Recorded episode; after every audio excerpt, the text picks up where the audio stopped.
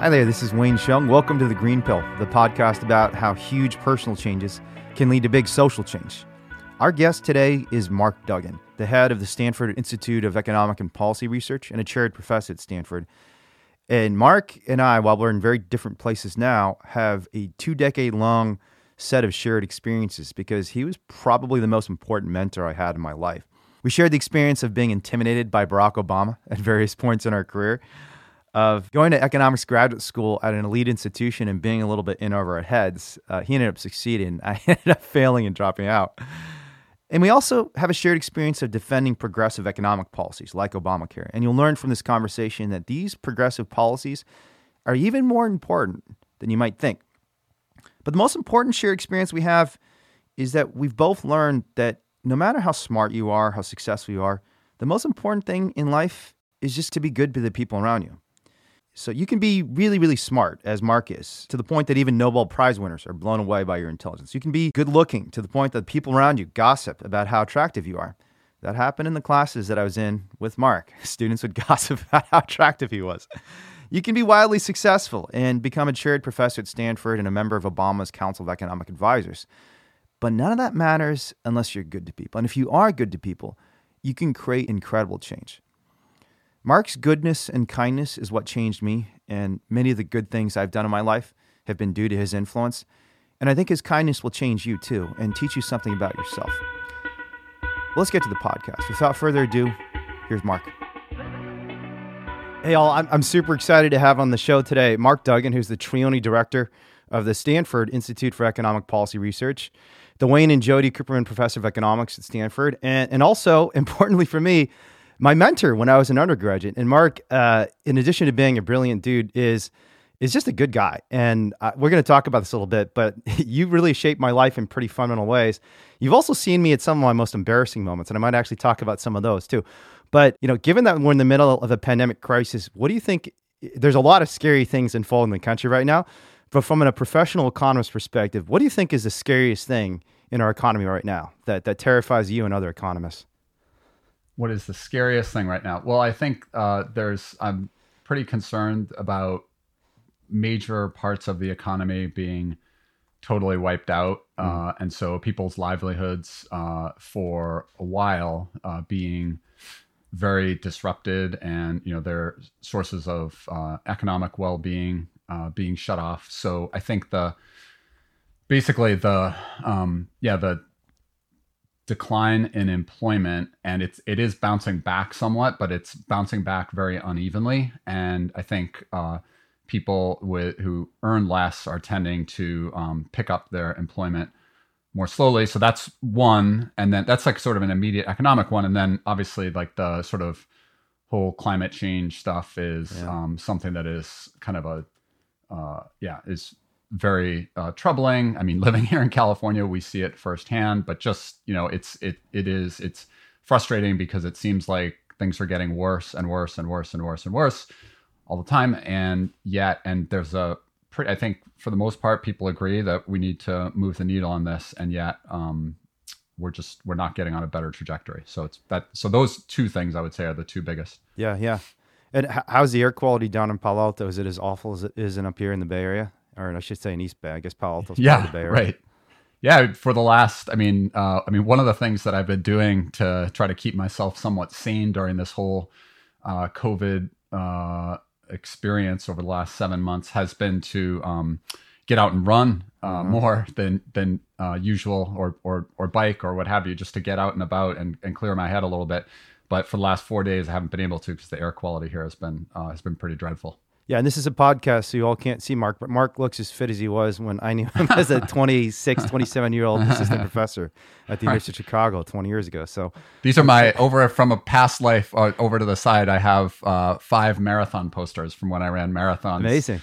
Yeah, New York, Boston, Chicago, DC, and Honolulu. That was Amazing. the most exciting one. So, what's your best time? I'm going to let you brag a little. Three uh, 317, which was really 317 wow. 57. okay. I call it 317. That's amazing. Good for you. For, the, for those you know, 3, 317, I mean, if you can do an hour and a half half or three hour marathon, that's that's like incredible, like in yeah. world class stuff. So, right. I, I felt good about it, but it's I couldn't do that now. That's for yeah, sure. No, it's it's scary. So let's definitely take each of those in time. Um, the unemployment stuff and and the climate change stuff. But before I get into that, I, I want to ask you also what is the most hopeful thing in the economic statistics you're seeing? Is there any sign of hope? I mean, I know Donald Trump will say the S&P 500 is looking pretty good. I don't know if that's a hopeful sign or kind of a scary sign that so many Americans are suffering. The stock market's still looking pretty good. But what's what what gives you hope about economic recovery? Yeah, I think the um, so one of the things that I'm so I'm actually teaching a class uh, this quarter uh, with a co-instructor, a member of the SIEPR advisory board, actually called Government by the Numbers.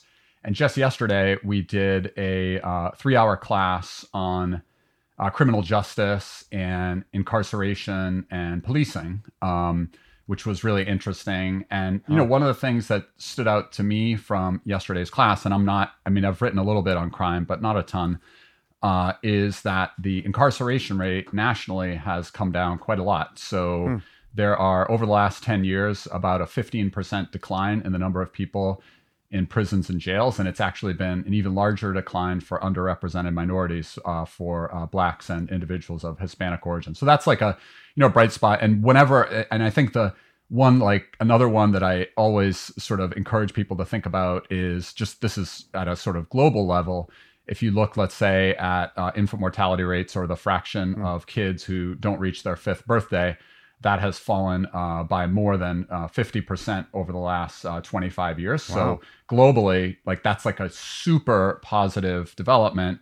Um, and so I think you know there are there are definitely uh, bright spots, and those there's one one that I described that is a U.S. one and one that's a global one. Wow, that's incredible! I didn't realize mass incarceration was decreasing. I mean, from all the protests and the dialogue you're hearing from on the media, you'd think it's the opposite. And obviously, it still needs to go down more from the perspective I think most people who actually study yep. the issue. Because I think it's what one out of a hundred, right? Americans is in prison. About that, is that correct? Uh, for males, it's higher. I think it's like one out of 70 males, and okay. probably among women, it's more like one in uh, 700. So I, I, think that we've got about 2.3 million in prisons or jails, and you've got parole and probation as well, which pulls it up to closer to 2% of people, or maybe 4% of males. So it's still pretty high, and we're massively higher still than any other industrialized country. Actually, one of the students in the class did a presentation yesterday that compared the incarceration rates in the U.S. with other countries, and we, I don't know, we're just massively higher than yeah. uh, than number two. Yeah, I know. I've, I've looked at the data not very recently, but within the last year or so, and I think we're something like four times worse than China, which is a, a brutal dictatorship that right. we condemn for human rights abuses all the time and we're four times worse than them in terms of the number of people we're putting in jail. Which, you know, it's not just a waste of resources; it's a waste of human potential because there's so many, especially young black men, I think, who are ending up in prison for the dumbest things, and and and too often it's just I, as a lawyer, I could tell you. I have been so disturbed by the quality of legal representation that's supposedly being provided to young black men in urban areas. I mean, you've got yeah. defense attorneys who are literally sleep during hearings, and and when they appeal their cases and say, "Hey, we have a right to counsel under the Constitution," it, your your lawyer literally has to basically try to get you in prison. Neglect and right. malfeasance is not enough. They have to actually be actively trying to undermine you for an appeals court to reverse the conviction and say, "Hey, this person did not have adequate counsel," which is just another example of how we got some work to do. We got some yeah, no, absolutely. And I think the, um, I mean, one of the interesting things too from her presentation yesterday was showing the disparity in black white incarceration rates by age.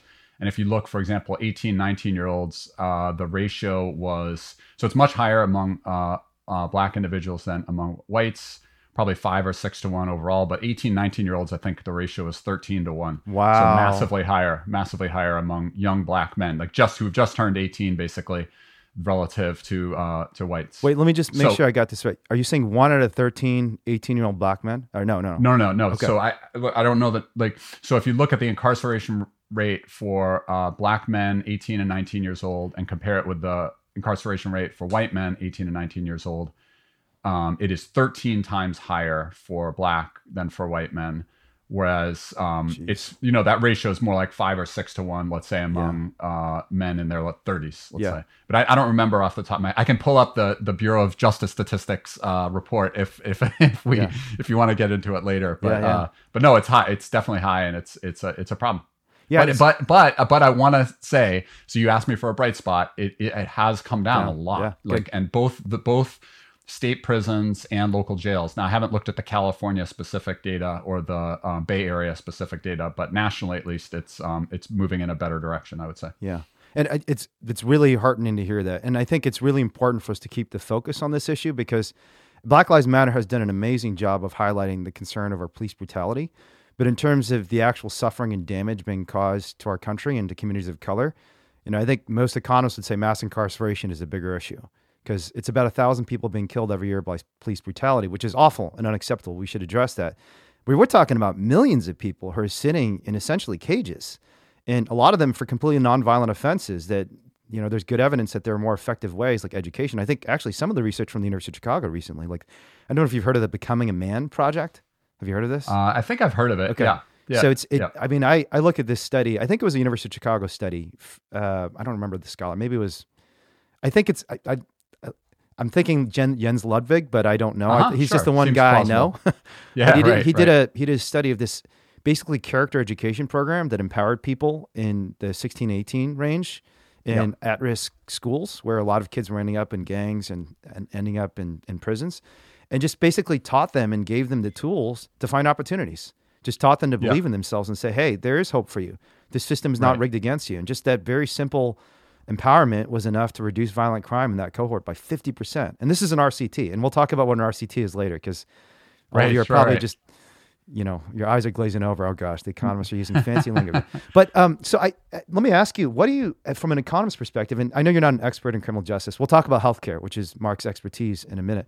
But from your perspective, and I know you have done some crime stuff because I actually worked with you on some crime stuff a long yeah, time. You do you remember? Yeah, yeah, I do remember. yeah, you got those magazines. Yeah, that's right. You still remember? That was yeah, such right. a fun project. We did so much fun stuff together back in the day. And all my successes Absolutely. as an economist were due to Mark Duggan. All my failures are my own, and there were a lot more failures than successes, and I'll tell you about those later. But what what do you think explains the fact that you know we we have the highest mass incarceration rate in the world, and and not even like by a small margin, by like a huge margin? Because I think China, which were I think four times higher than, is one of the highest too. It's like China is really up there, and we're worse than them by huge margins. So why do we put so many people in prison in this country? Yeah, I, I don't know. I mean, I think there are some policies that kind of sound good at times, um, and that in the end end up having uh, pretty unintended negative effects. Um, and you know, like I said, I want to caveat all of this with I'm not, you know, criminology or cr- the economics of crime is not my primary area, but you know, there was a lot of um, excitement many years ago about this three strikes you're out kind of law. So if you had three crimes, even if they weren't that severe, you were basically going to go to prison for a very long time.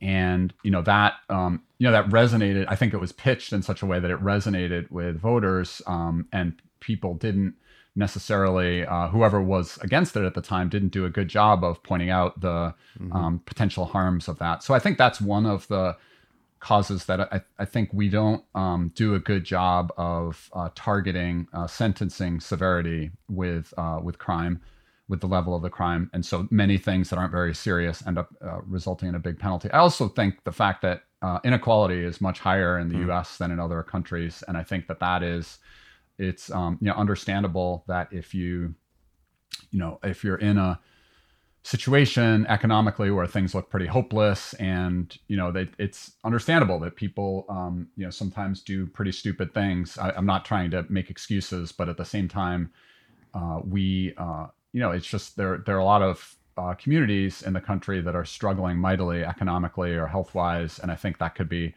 lead to a lot of frustration and uh, so i don't know. I mean i think we're i depends exactly on how you measure inequality, but among industrialized countries, I think we uh, I think we are the most unequal. Yeah. So you're on the AOC side of this debate that she had with that congressman a few months ago, where she made a claim that crime is partly due to inequality. You think there's good evidence of that, that inequality and, and poverty are one of the big drivers of crime? Again, I know you're not an expert, but is that Yeah, I don't want to push myself out there too much. And okay. I don't know exactly what AOC said. Okay. And AOC is like not worried about the federal debt, and I'm worried about the federal debt. so sure. I want to be careful that I don't uh, that I don't endorse. But I, I I think that yes, there is. Uh, I think when people's uh, economic situation is very uh, is is not great, that that's going to uh, increase uh, crime propensity. It's certainly true that crime rates are higher in uh, poor areas, and that is, um, and you know, I I, I think it's it is, uh, you know, it, it's something that is, I think, I, I, I hope we get as a society more energized about trying to um, yeah trying to just improve economic opportunity among disadvantaged kids i mean part of what got me and we i guess we'll talk about this a little bit later but part of what got me thinking big picture about a lot of these things back when I was in an undergrad because I was an electrical engineering major and I was pretty much tunnel vision like oh I want to get a job someday at a mm-hmm. you know at a company like an Intel or whatever else Intel's great nothing against Intel but like but uh but I did tutoring in a local high school and I kind of you know I had grown up in a suburb like a middle class suburb uh pretty uh um you know not very diverse at all um, and I was tutoring in this uh, high school in Cambridge because I was at MIT. Um, and you know, seeing and I kind of had this naive view going in that I was going to like swoop in and tutor these kids for 45 minutes a week, and as a result, they were going to end up going off to you know uh, uh, Berkeley or Stanford or Harvard or something. And um, instead, I got a more of an appreciation for the multitude of challenges that they faced outside of school. Yeah. Um, and I think that really just got me very interested in um, you know education and just you know policies that differentially could uh, benefit uh, low income uh, individuals and so i um, yeah i'm kind of rambling but that, yeah. that, that, that, it's it, it is I, I think that's what got me and you know healthcare and, and criminal justice are a couple areas that differentially affect low income people yeah, so yeah. I mean, part of why I'm so interested in economic policy and government policy is that it does differentially affect lower income people. I think, you know, if you're working, if you're an engineer at a tech company or an investment banker or something else, government policy is not a big driver of your well-being. But for uh, lower, you know, people in uh, whose economic circumstances aren't aren't at that level, it can it can matter massively. Yeah, and it's the hardest when you see it affecting kids, and I think we both had experiences in that regard. It's a funny Absolutely. thing. A lot of these elite schools, in fact, you know, Stanford, the University of Chicago, which we were both at in the late '90s, early 2000s, and Cambridge too. We think of these places as really elite places with a lot of rich people and Nobel Prize winners, but they all have very desperate poverty, very close to these elite centers of of political and economic power, right? If you're yeah. in Palo Alto, you go to East Palo Alto, you've got gangs and people are desperately poor right next to Stanford University, one of the richest places in the world. And the University of Chicago, you've got Barack Obama's mansion and Nobel Prize winners in the economics department at University of Chicago. And then yeah. you know, you cross the Midway and you got gang shootings, people living in desperate poverty, kids who are hungry. And when I was in Cambridge, I had a similar experience when I was in Cambridge that and I was not nearly as successful in economics as you were when I was in Cambridge. Yeah. But I volunteered. I don't know if you knew this, but I volunteered at a homeless shelter there when I was there every wow. week, just okay. playing with kids. Yeah. And it was absolutely heartbreaking to see, you know, and it was just, it was really jarring for me because I, I'm, I'm sitting here in this classroom with all these incredibly elite people, and there's all these famous, wealthy people coming because a lot of the econ classes are in the business school. So we were shared yeah. the business business school, the you know basic econ courses when I was an econ PhD student.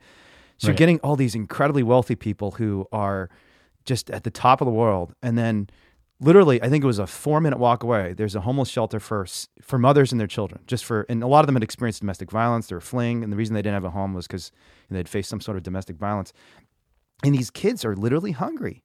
Yeah, like they have hungry kids, and a lot of it was because the family had problems. You know, obviously, when you have a mom and a dad who are incredibly unstable, who maybe have addiction problems, you know, hitting each other and and it gets to the point where the mom has to flee. You know, yeah. they don't have time to take care of their kids. So it's it wasn't even necessarily food availability. It was just the structure around them. There was no supportive structure available for these children at the age of five. Right. Eat. No, absolutely. And it's just it's and, shocking. It's so shocking. Yeah, it really is. And I think you know I've tried in you know in in uh, in our family we try to um, chip away at some of those issues. Like my wife, uh, who I met actually when we were undergrads at MIT, um, she works at a nonprofit that develops affordable housing mm. in the Bay Area. And uh, during the pandemic, uh, because um, you know things were remote and so forth, my son and I, my son's a high school senior, uh, went to uh, some of her uh, nonprofits projects and distributed food from the local uh, food banks because mm. uh, the food bank uh, demand in the area has surged, has like I think practically doubled uh, during the last six months. And so, and this is me trying to sort of uh, get on my 17 year old son's radar screen the the sort of issues that we're talking about right now. And I think that you know get him away from his screen for a little bit because these 17 yeah. uh, year old boys spend a lot of time in front of their computers these days. Uh, but um, and I think that yeah, it's it's it's it's very uh, it's frustrating. And I think that um, I'm surprised. I'm honestly somewhat surprised that as a nation there isn't more urgency about attacking these issues. Yeah. Um, yeah. Yeah. There's a statistic that came out recently that I think one in six American children is now facing some sort of food insecurity and malnutrition. Yeah. And it's, again, I mean, there's there's so much condemnation of the poor on the right and saying, oh, we need to incentivize them getting jobs. We shouldn't extend unemployment insurance because it's going to make people lazy and moral hazard and all this stuff. But none of that applies to kids. Right. None of absolutely. That, you cannot use any of those arguments against kids. And it's and it's just it's it's just honestly terrifying that we live in a country that's this rich that where one in six ch- children is facing hunger. But I want to dive a little more into your story because I actually haven't heard. I I think I knew about some of the tutoring you did, and I think you shared it with me 20 years ago when we were hanging out yeah. a little more. But what was that experience like, and why did you decide to do that? I mean, there's so many MIT kids who decide, you know, understandably, school's pretty hard here. right. Everyone around is trying to get jobs at McKinsey or Intel or whatever it is like what do you think it is that made you decide to to think about doing something else and and i think this has affected the trajectory of your career over the last 30 or so years pretty dramatically yeah. so what, what what was it that led you to do that and and what was the experience like mentoring those kids it is i'd say it's a it's a little uh, embarrassing at a level, but I will tell that. And then it, it kind of energized me. But like I said, I mean, I was very tunnel vision. I was going to the labs. I was writing my computer programs, doing my problem sets at MIT. I got into this MIT Honor Society, this engineering honor society, and as a requirement to be uh, to get admission into the honor society, you had to do 15 hours of community service. and so, uh, you know, I'm embarrassed because I, you know, I, I, I wasn't doing community service before that requirement, and they had this list of uh, public service opportunities in the area and I thought, okay, tutoring sounds good. Um, and it was, I, I think it was tutoring at the same high school where Patrick Ewing had gone to school. Hmm. And I was a big basketball fan at the time. I thought, oh, this will be fun. I'll go tutor uh, high school kids. And, and, you know, and that was a, um, and it's just a huge, and, you know, I, I, I, I don't know how it is that I was 19 or 20 years old and not more aware of what was going on in the world. I think I was singularly focused on, you know, when I was in high school, trying to get into a good college, when I was in college, trying to just survive at MIT because it was so hard. But this really opened my eyes somewhat and caused me to sort of question my trajectory in a lot of ways. Um, seeing kids who, you know, just uh, were um, uh, whose circumstances outside of school were really, really challenging. And mm-hmm. so it wasn't, it, you know, there were a lot of obstacles that they were facing that I didn't didn't face. And so it, you know, I sort of empathized with their situation and became more and more energized about wanting to do something about it. And then I graduated undergrad 1992, and that was the year the presidential election was going on. Um, it was Bill Clinton versus uh, George H.W. Bush, and then Ross Perot was in the mix as well. Um, crime at the time was at like a, ver- a, very, very high in the early 90s, uh, higher than it is today. Um, and there was a lot of talk about um, about you know what to do about that, um, and and that is a, an issue that differentially affected uh, low income communities. And then also at the time there was a lot of discussion about reforming the healthcare system. So you were you don't uh, oh yeah, you were. I guess you uh, were alive then. I'm, I'm so used to talking to 20 year olds from my classes, but uh, but you know at the time, Bill Clinton was really trying hard to energize uh, you know a or an ambitious reform of the U.S. healthcare system, and so those, I mean that the that confluence of factors, the sort of tutoring uh, at the um, at the local high school and the you know what was happening in the world. Uh, you know, Bill Clinton got me. You know, he, he got me very excited, and in fact, mm. partly because of the Bill Clinton thing, I, I was planning to totally shift gears and go to law school. So I wow. actually applied to law law school. Oh, I forgot about that. yeah, so I was I, I was deferred to law school. I was going to go to law school, um, and oh, thank God you uh, didn't. From the perspective of someone who went to law school, no, go ahead. no, I mean it was it was I I um I really uh, was kind of uh, yeah I was I, I just was so impressed by uh, Bill Clinton at the time. I mean he had, he was not a perfect man by any means, but he uh, he had a, a kind of empathy that I found lacking in political leaders before that and a way to connect with people. It was just very impressive and inspiring. So I applied for law school and I um and I, I econ PhD wasn't at all on my radar screen um because I thought going to law school maybe I can go into policy and mm-hmm. Try to work to improve America's education system or what have you. Um, and then along the way, in in gearing up to go to law school, I took an econ course, sat in on an econ course, and that got me thinking, wow, well, I'm better at numbers than I am at writing, and maybe I should go this economics route instead. You're pretty good at both. You're pretty good at both. Having seen your I'm work okay in both writer. regards. Uh, so, what, what? Just, uh, I'm going to ask you more about the transition econ and why you decided to apply to law school. But what, were there any specific things that, that most concern you when you were mentoring? I, I, had a very similar experience. I don't. Do you remember this Read to Me program that I was responsible yeah. for? Yeah. I, so yeah. I was doing something very similar to you when I was at the University of Chicago. But and I could share some disturbing experience of like six year old kids that I had in the projects of yeah. the South Side. But what were what did you, did you have any specific experiences with respect to crime or healthcare that made you think, wow, this is this is awful. Like how is this happening?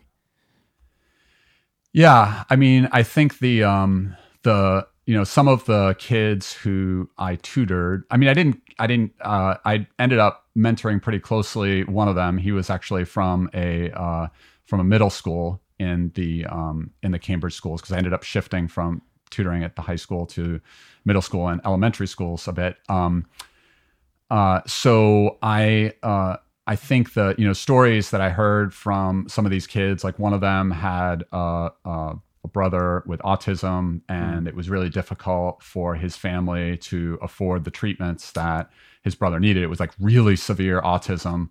And it was, um, and you know, that was something that put on my radar screen, like how expensive healthcare is and how the access is very differential. You know, when I was at MIT, I once had pneumonia and I had to go to the hospital, and you know, I got everything I needed. They put, I got hospitalized and I got the treatment that I needed, and I rec- made a full recovery, and you know, and and but I, hearing uh, just uh, snippets of the story of uh, this family uh, where you know one of the um, one of the children uh, was severely disabled and the challenges that they faced in navigating the healthcare system. And to me, at that time, I didn't kind of understand how um, how complicated the healthcare system was and how difficult it is to navigate. But it was just it was every every everything was just an uphill battle for them to get the care that they needed uh, for uh, this boy.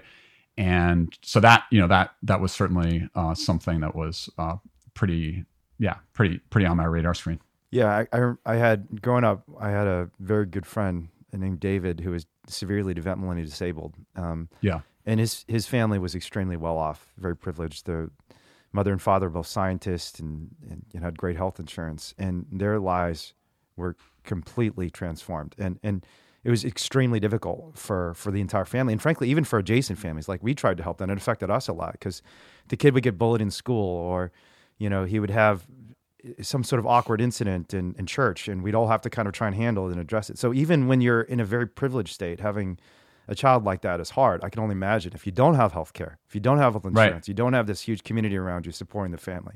I mean, how are they supposed to survive?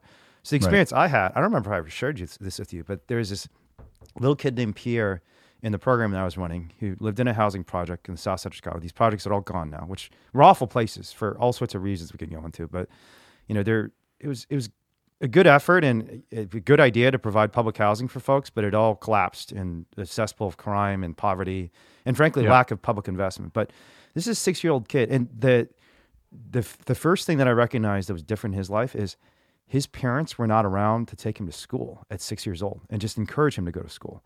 So right. he was going to school like forty percent of the days because at six years old, how many kids can figure out their lunch and their materials and all the things they need to do?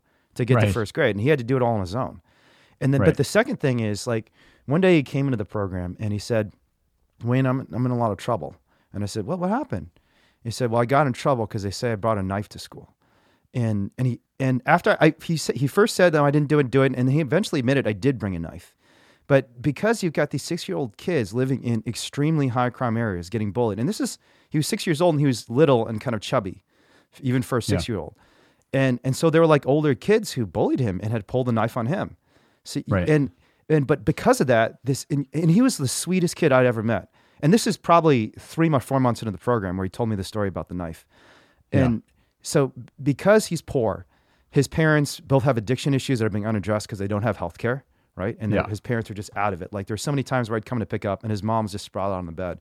And she's she's not addicted because she's choosing to, but it's because she has no hope. And this is like her one escape from this horrible reality she's living in, stuffed into a tiny apartment with like six other people with a boyfriend who honestly probably was borderline abusive to her. I never saw physical violence. I saw a lot of emotional violence and yelling at her with Yeah. like three other women. There were literally four women, all girlfriends of this one guy, all living in a public housing project with like seven kids, all stuffed in a tiny apartment. So she has no ability to help her own son.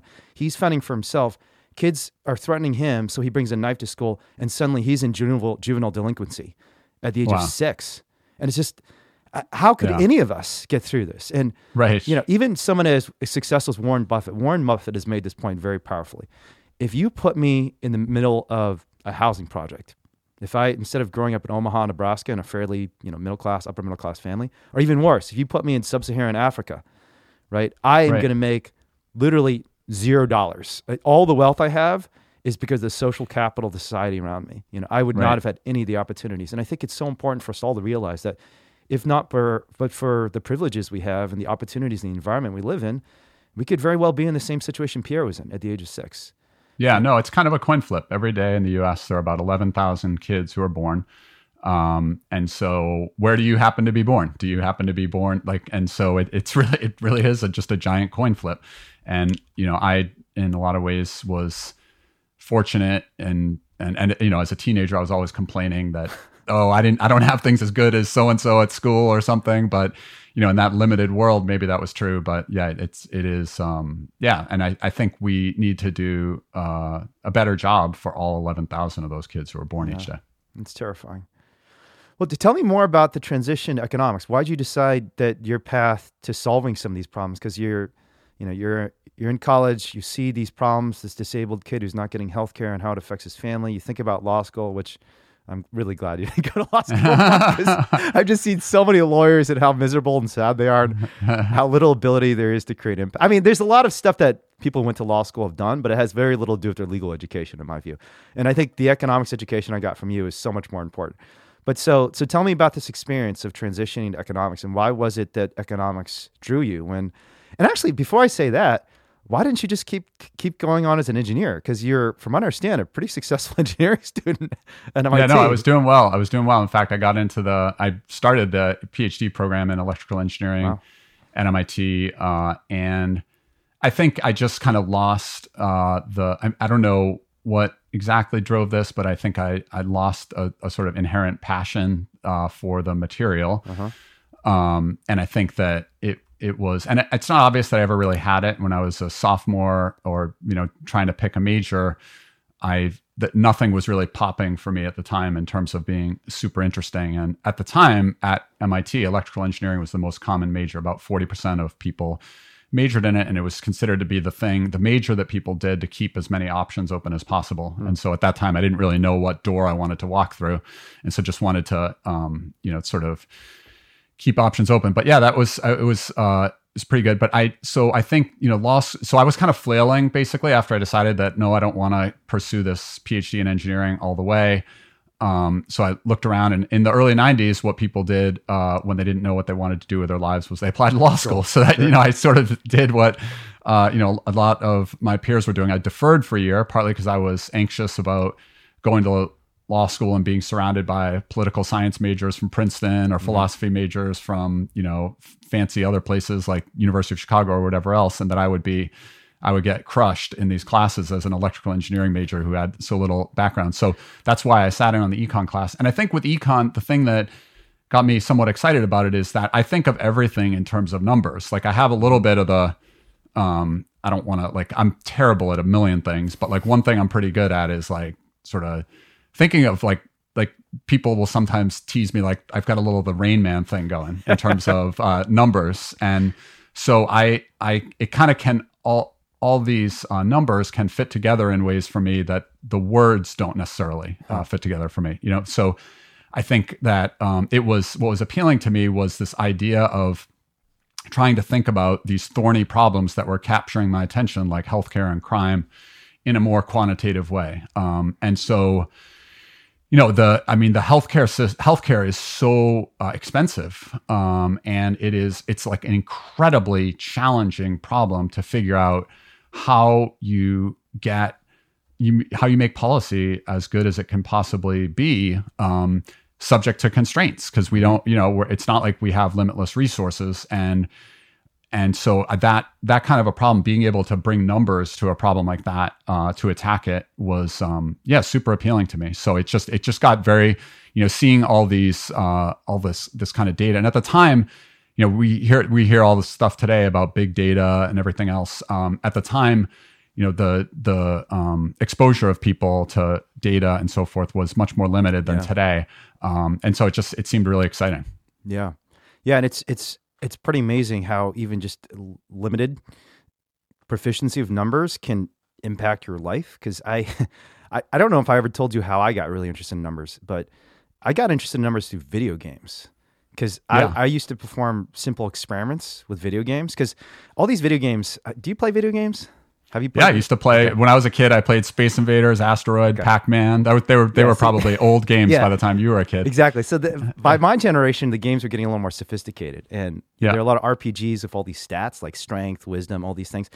But the the model underneath them was always kind of a black box. You could never really understand what was going on, and so if you wanted to get an advantage, you had to do like simple experiments. So I would do these little experiments with spreadsheets and just kind of you know, go and attack someone 30 times with strength level 20, then attack someone 30 times with strength level 25, and attack someone 30 times with strength level 30 to try and figure out how important strength was relative to other attributes you could yeah, use sure. to optimize. And I didn't, this is before I even knew you could use calculus. So this is just, I'm just looking at raw correlations. I'm not, I'm not trying yeah. to optimize it, but it was amazing how I became like the world's expert in some video games just, just by using simple spreadsheets. And right. I was very famous on this forum for Medieval Total War, this game, I think in the 1990s, because wow. I knew how all the attributes were affecting all the units. And so everyone was like trying to figure out how do I get an advantage when we play? Because this is the beginning of online gaming too, right? In the 1990s right. and early 2000s. So it was that, that I never even thought about applying that to my real life. I thought this is just this fantasy because I was, my mom was a math teacher. And so like I learned all the math I needed to learn for college by the time I was like yeah. 16 years old. Like I knew calculus very early. But it never occurred to me that I could use my proficiency of numbers to help the world. Honestly, until I got to the University of Chicago and started talking to people like you, and I was like, wow, this actually has a use. So, right. And it's pretty cool when you start realizing that numbers can tell a story that, because I mean, so much, especially in politics, is just relies on anecdote and intuition. Right. And when you have numbers, you start feeling like, wow, I really understand this now. Like, I really understand this. And that's exactly how I felt about these video games. Like, I really understand this video game now because right. I've seen the results and the data. Right, right. I, yeah, tell exactly. me. So tell me more about the specific class because I think you're you're underselling this experience a little bit because if I remember correctly, the specific class you took was with Bob Solow, right? Right, yeah. right, yeah. Bob so Solow. T- tell yeah, us so about Bob Nobel Solow. Yeah, tell us about Bob Solow and your relationship with him because if I remember correctly, Bob Solow was kind of basically to you what you were to me, right? He yeah, right, right, right. Told yeah. you go to econ. Yeah, no, exactly. No, he's an amazing man. Uh, he had won the Nobel Prize in 1987, mm-hmm. so I took his class in the fall of 1992.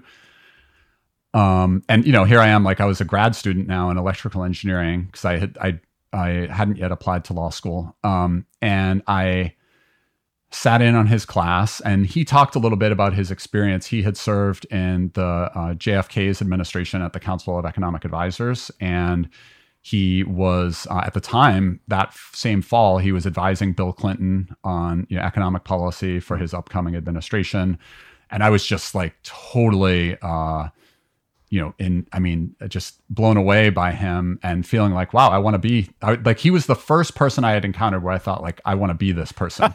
uh, so he he was for the record, uh, that was amazing, you for me, by the way. yeah, great. Thanks. I was like, thanks. I want to be Mark Duggan. Yeah. well, I don't think I'm going to have a Nobel Prize anytime soon, but but he was he was an amazing, uh, just a, a really um, generous uh, man. I mean, a, a good indication of it was what incentive did he have uh, to help me? I was in a different department in uh-huh. engineering, kind of, you know, this sort of somewhat flailing 21 uh, year old trying to figure out what I was doing in my life. And he, uh, he really, I mean, he, he took time away. He helped connect me with um, this research project. So I ended up doing my master's thesis and the title of my, so he, and he ended up getting some exception approval for this, for me to, for me to do this he connected me uh, with these uh, researchers at University of Wisconsin who had this data about uh, childhood exposure to poverty and educational attainment. So this was like connected to my tutoring interests because I told him about my tutoring experience, and he thought, "Oh, I know these people at Wisconsin who are doing this project," and they were connected with at the time the Children's Defense Fund, which uh, at the was headed up, and I think she still heads it up. Was Marian Wright Edelman was mm-hmm. heading it up, and trying to estimate what are the what are the uh, effects of childhood exposure to poverty on education, future educational attainment. And you know there were all these uh, researchers who were involved. So it just it was an example. It was a he got me involved in this research project, and I ended up getting a scholarship largely because of him uh, from this foundation, so that I could pursue this research project. Hmm. Um, and it got me really interested. Like you know, just trying to and it, it's it's a hard, it's a challenging problem to disentangle what is the contribution of poverty separate from the many things that are correlated with poverty to to why uh, kids who grow up poor uh, don't let's say uh, uh have uh, you know on average as much education as kids who grow up wealthier. So he he was very inspiring, and it is. Um, I think my greatest. So he did amazing stuff for me. My greatest contribution to him was once we were walking to uh, Kendall Square, which is near MIT's mm-hmm. Department yeah, of Economics, and we were going to take the uh, we were going to take the T because we were going over to talk about the project with a professor at Harvard. Um, and and it's interesting because Professor Solow was always so busy; he was always in a rush, mm-hmm. and so we're walking to the T, and he starts to um, cut across the street sort of diagonally before we've gotten to the crosswalk. And he doesn't notice that up ahead there's a cab that has started to put itself in reverse because maybe they had overshot where they were trying to go. Mm-hmm. And so there's this cab going like 20 miles an hour in reverse about to hit Bob Solow. and I pulled him onto the sidewalk. And so I feel like my my my greatest contribution to economics was that I saved saved Robert Solow from uh, from this so it was um, no he's an amazing man and he um, yeah and it's it's I, I think that he inspired me and many other people and he's just like a, a thoroughly good person hmm. um, and humble uh, but unbelievably smart yeah I, all, I, I feel like that's replicating the experience I had with you and all those good things you're saying about Bob was you know the way I felt about you because you were definitely the person I wanted to be when when I was yeah. 19 wow well thanks Chicago. Thanks. No, but, so and and Bob, just so everyone knows, his research has been foundational, basically macroeconomics over the last generation. Whenever we think about economic growth, unemployment, you know, job increases or decreases, it's all related to this what endogenous growth model he coined in probably the 1970s. Is that when he did this research? 1960s, 1960s actually. Well, yeah. Is he yeah, still around? Yeah. I believe so. I am pretty sure he is still around. In fact, he came and spoke at SIEPR, where I'm the director, a year or two ago, and I had the pleasure of introducing him there. Wow. Um, and so, yeah, he's a uh, he's a force, uh, and he's, I mean, everyone who knows him, even people who disagree with him, like he yeah. had many disagreements over the years with like Milton Friedman, for example, a famous economist at University of Chicago. Um, but I, I, think everyone uh, respected Solow, and partly it was because Solow was not out for ever out for personal glory by yeah. any means. He was always he was very focused on the issues, the problems, and just incredibly. And I I, I joke have joked many times uh, in the years since going to grad school. Think I kind of would, would say like, well, I made the mistake of thinking that Bob Solow was representative of academic economists, and it's all been downhill since then. yeah. So yeah, he's he's just an unbelievable person. Yeah. Now I honestly, again, I felt the same way about you. I mean, I you were so incredibly generous with your time, and it was a similar situation where I don't know if you knew, but at, when I took your class at the University of Chicago, I was still a philosophy, and I actually graduated with a degree in political theory. And I, I, was thinking, I'm going the other direction. I, I, applied to law school too. Didn't go to law school, partly because of Mark, and went to econ instead. Ultimately, did go to law school, which may have been a mistake. But the thing that struck me, I, I mean, obviously, that there was a fascination with numbers. I, I was like I fell in love with linear algebra for a very short period of time, and then fell out of love with it. All right. But uh, I mean, the thing that made made me go into economics is just the fact you took time with me and you sat down. Yeah, no, I, I remember. Really made a huge I mean, difference. Just all, and honestly, part of it was the econ stuff, but it, it, part of it was just that you cared about your students in an obvious yeah. way. And like, you probably don't remember this, but I I was such an insecure kid back then, and terrified of interactions with most people. I did not have a single friend in college. Like you were probably my best friend, and I didn't hang out with you very much. It was like probably once or twice a week that I hung out with you. But I was such an insecure kid, and there was one time when I walked in your office and you, you said, "You're looking pretty fit today, Wayne. Like you working out." You, I'm sure you don't remember this at all, but for those of you who don't know, Mark again, you can't see this because this is a podcast, but Mark is a very fit guy. And I'm just going to say this he's extremely attractive. And all the girls in our class, you probably don't know this either, but all the girls in the class used to gossip about how attractive you were. And like none of them gave me any time at all. They wouldn't even look at me, but I overhear them talking about, oh, Professor Duggan is so hot and cute and stuff. And I was like, man, I want to be Mark. Like, I want people to be attracted. I want to go on a date. And it took me like another 10 years to go on a date. It was awful. I, I didn't go on Wow. a date until I was 27 years old because I was so embarrassed. But you said to me once when I walked in, Wayne, you're looking pretty good. You're looking pretty fit. And it made me so proud.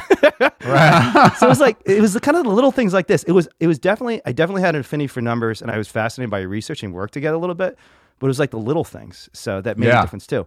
So I'm No, but you made it a big impression on me too, Wayne, because I don't know if you remember, but that you're when you took intermediate micro with me at uh, U of C, that was my first quarter of teaching after getting my PhD. So you and and I had about uh, 90 students that quarter, two sections of about 45 students apiece. And you were out of the 90 students, you were by far at the top. So you like were were scored perfectly uh, on all the exams. So part of the reason that I was sort of trying to say like, "Hey, think about economics," was you crushed my class, and I couldn't believe how well you had done in the class. And I thought like, "Wow, you're not an econ major. Maybe you should, uh, maybe you should rethink." So you Yeah. you made a huge, very powerful impression on on me, and and uh, but you know, I think it's everybody has a different path, and I think the uh, you know this you were like literally one of the very first students I had mentored, um, and so it was uh, you know I, I I'm I maybe if I had your counterpart today in my class, I wouldn't be so like you should do econ, you should do econ. I, I mean, right now, a few I have a few advisees this year uh, who I'm advising their undergrad theses, and all three of them have decided to apply to law school. And I made I ma- made a little bit of an effort, like, hey, do what about econ? But all three of them have decided they want to go to law school uh, instead. So Yeah. I um uh, uh, yeah, but it's it it. I mean, econ is uh, I think each year in the U.S. we produce about forty thousand lawyers, and we produce about six hundred econ PhDs. yeah, yeah, So that's not that- a good ratio. Not- yeah, I mean, seventy to one. no, and even though I, I failed miserably in econ and you know dropped out very rapidly, it was it was an incredibly important experience for me, and just it, it has shaped the rest of my life. Like the, I, I wasn't as good as you are, and people like Esther Duflo. We could talk about Esther in a bit too, and this transition of econ towards RCTs, which we've said again now. For the record, Yeah. RCT stands for randomized controlled trial. For for those Yeah. who don't know, and we'll talk about that maybe in a bit. But it, it it did shape the way I think about all problems in a very fundamental way. And when I went to law school, I mean, I was actually still technically on leave for a long time. I mean, the only reason someone like Cass Sunstein was willing to work with me was because I had a proficiency of numbers that he didn't have. So it, right. even though I didn't end up finishing my econ PhD and becoming an economist, and honestly, one of the most disappointing things about all this throughout, I never, I don't know if I ever told you this, but the, the thing that scared me most about leaving econ was disappointing you. okay. Oh, like wow. every time I thought about it, I thought, damn, like Mark invested so much time in me. I hope he doesn't feel ashamed that No, no, no, not the least bit. Yeah, it, but I just no, want to tell you, proud. it did affect me, and it still affects me to this day. Like the way I do activism, the way I'm running the camp, I'm running for mayor. Everything is data driven. I'm always trying to look at evidence, and I'm not as a sophisticated way as the stuff that Mark does, Esther Duflo does, but the 80-20 principle applies. Like spending 20% of the effort trying to look at data and facts, and especially in a world like today where our president does not look at facts very much in making decisions, it gets you 80% of the results, right? And and I think that really does apply. Can I can I ask you then, you know, you you went to econ PhD. I mean, how did you transition from being an engineer to an economist so quickly? I mean, partly it's just because you're super smart, but uh, was that simple? I mean, I, I mean, for most people, electrical engineering and studying healthcare are pretty different things. But for you, it almost sounds like you took one class and you're in, and you're suddenly uh, working with a Nobel Prize winning economist. How did how did that happen? Uh, yeah, I mean, I think that I. It's hard to it's it's hard to say, and I I certainly didn't have 2020 vision. Uh, it's funny to say 2020 right now, but anyway, that's a whole other thing. but I didn't have perfect vision about where I was headed. I was kind of uh, sort of fumbling along, trying to figure uh, things out. But I I worked really hard. I mean, I it, I don't mean to be cliched, but I just I I um I worked really, really hard, and I I tried to. Uh, I think that I, you know, had this view: if you really want something, you've got to really invest in it. And so there were plenty of, I mean, countless Friday nights and Saturday nights where Mm-hmm. you know uh, I could have gone to the movies or could have you know done something else where I was working and studying and trying to. Um, and so you know even at MIT when I was an undergrad, my uh, you know uh, friends or classmates would refer to me as kind of a nerd. Uh, you know, in, and that's saying something within the MIT uh, orbit. So I, I worked really hard and I tried to um, you know never get complacent. And you know I think uh, I even today I feel very much like I'm only as good as my last paper. Um, and so I'm you know I'm always trying to uh, you know attack things with humility. Um, but it was hard. I mean, I, I, my roommate, who I'm still in in good contact with in grad school, um, and was um, is you know a really good friend. Uh, he's a professor now at Dartmouth. Um, so we started grad school together, and he was coming from the Netherlands, and he had been uh, he had two degrees in econ, a bachelor's and a master's. So he had taken like dozens of econ courses before coming to grad school. And so it was a little jarring. We would get our problem sets in the start of econ grad school and we'd come home and he'd sit there and work through it in an hour and a half and be Wow. done and I'd be slogging away that night, the next night, the next night. So it was it was an uphill battle, but you know, I think that I I um yeah, I guess it worked out okay. But people thought I was just out of my mind, by the way, to I had spent six years, so I ended up staying to get a master's at Yeah. elec in electrical engineering at MIT. I'd spent six years in electrical engineering to completely jettison all that and go in a completely different direction. People thought I was out of my mind. So were you actually taking more econ classes at MIT while you were doing a PhD there too? Because you're in the PhD program in electrical engineering. So did you just, just start taking all these econ classes? Yeah, I started. I started sitting in, uh, yeah, on econ classes. just sitting in. help- You didn't officially take yeah. them. Were you still Yeah, taking but- engineering classes at the same time? Yeah, a little bit engineering. Yeah, classes, so that's yeah. Why was you had to- no Friday nights left because you're trying right, to do no Friday nights. degrees at the Yeah, yeah, trying to do. Yeah. Yeah. yeah, So it was, it was, it was daunting, and I, you know, I tried to basically learn econ on my own somewhat to prepare for the economics GRE. So, Yeah, yeah. you know, I bought, I got, took a couple textbooks out of the library and would just go to the library and slog away at chapter after chapter. So, Yeah. um, it, it, yeah, And how, so, and you went to Harvard for your PhD, and so obviously you did pretty well in the econ GRE, I assume. What Yeah. was it? Just Bob Solow's recommendation? I mean, how do you how do you get into Harvard when you've taken like four econ courses? yeah, yeah, yeah. I don't know. I mean, I think, yeah, I think it was um, with, I think Solow's um, recommendation, I'm sure helped a lot. Um, and I think that, uh, I don't know, maybe they were, you know, experimenting a little bit. Like I know when I was, um, when my class at MIT, we were sort of famous for being like my undergrad class at MIT, we were famous for being the like experimenting class where they MIT tried to uh, admit a class that was more well-rounded than usually, Huh. and MIT ended up coming out saying we totally regret that because this class of '92 is a total disaster. But I think at the time, Harvard and other grad programs were experimenting a little bit because. I mean, econ undergrad was really good for helping people learn intuition, but not as good on the math prep. yeah, yeah. So I had like a, a good friend of mine in grad school. She had done Harvard undergrad in econ, super smart, massively better like writer or eloquent than me. But I actually could be helpful to her because I cranked through a lot of problem sets as an engineer. Sure. So Yeah, you uh, had the math. So it was yeah, we were able to help each other. Yeah. Yeah, actually, one of the things that I liked about your course at the University of Chicago and the University of Chicago Econ department was they allowed you to take hard courses because I, I've always been a sucker for pain. if something's Yeah. hard, I get more excited about it. Like I always like the hardest video games.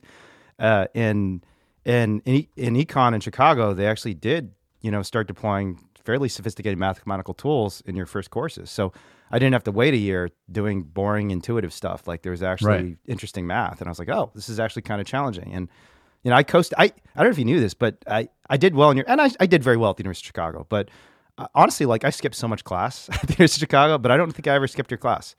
Partly yeah, because I liked the instruction, and partly because it was actually kind of hard, and I thought it was fun to learn things. And um, and actually, this this brings me to a question I'd ask you. I mean, how much of, of performance do you think is is just effort and grit, and how much of it do you think is talent? I mean, how much of your success do you think you attribute to just obsessiveness and and kind of nose of the grindstone effort, and how much of it do you think was okay? I you know I just had some Uh, Some yeah, I'd say I'd say ninety percent of it was effort. interesting. Um, Yeah. you know, I'm pretty I'm pretty good with numbers, but like n- just being good with numbers isn't going to get you through a grad program or through like I I think the uh, I just you know I worked really really hard, and Yeah. I think that, and you know there are times when I look back and think, oh, I maybe I. Uh, uh, you know, it's it is like maybe I worked too hard. Like I, you know, I didn't nurture friendships, for example, Sure. as much in undergrad and grad school as I, you know, sometimes wish that I had.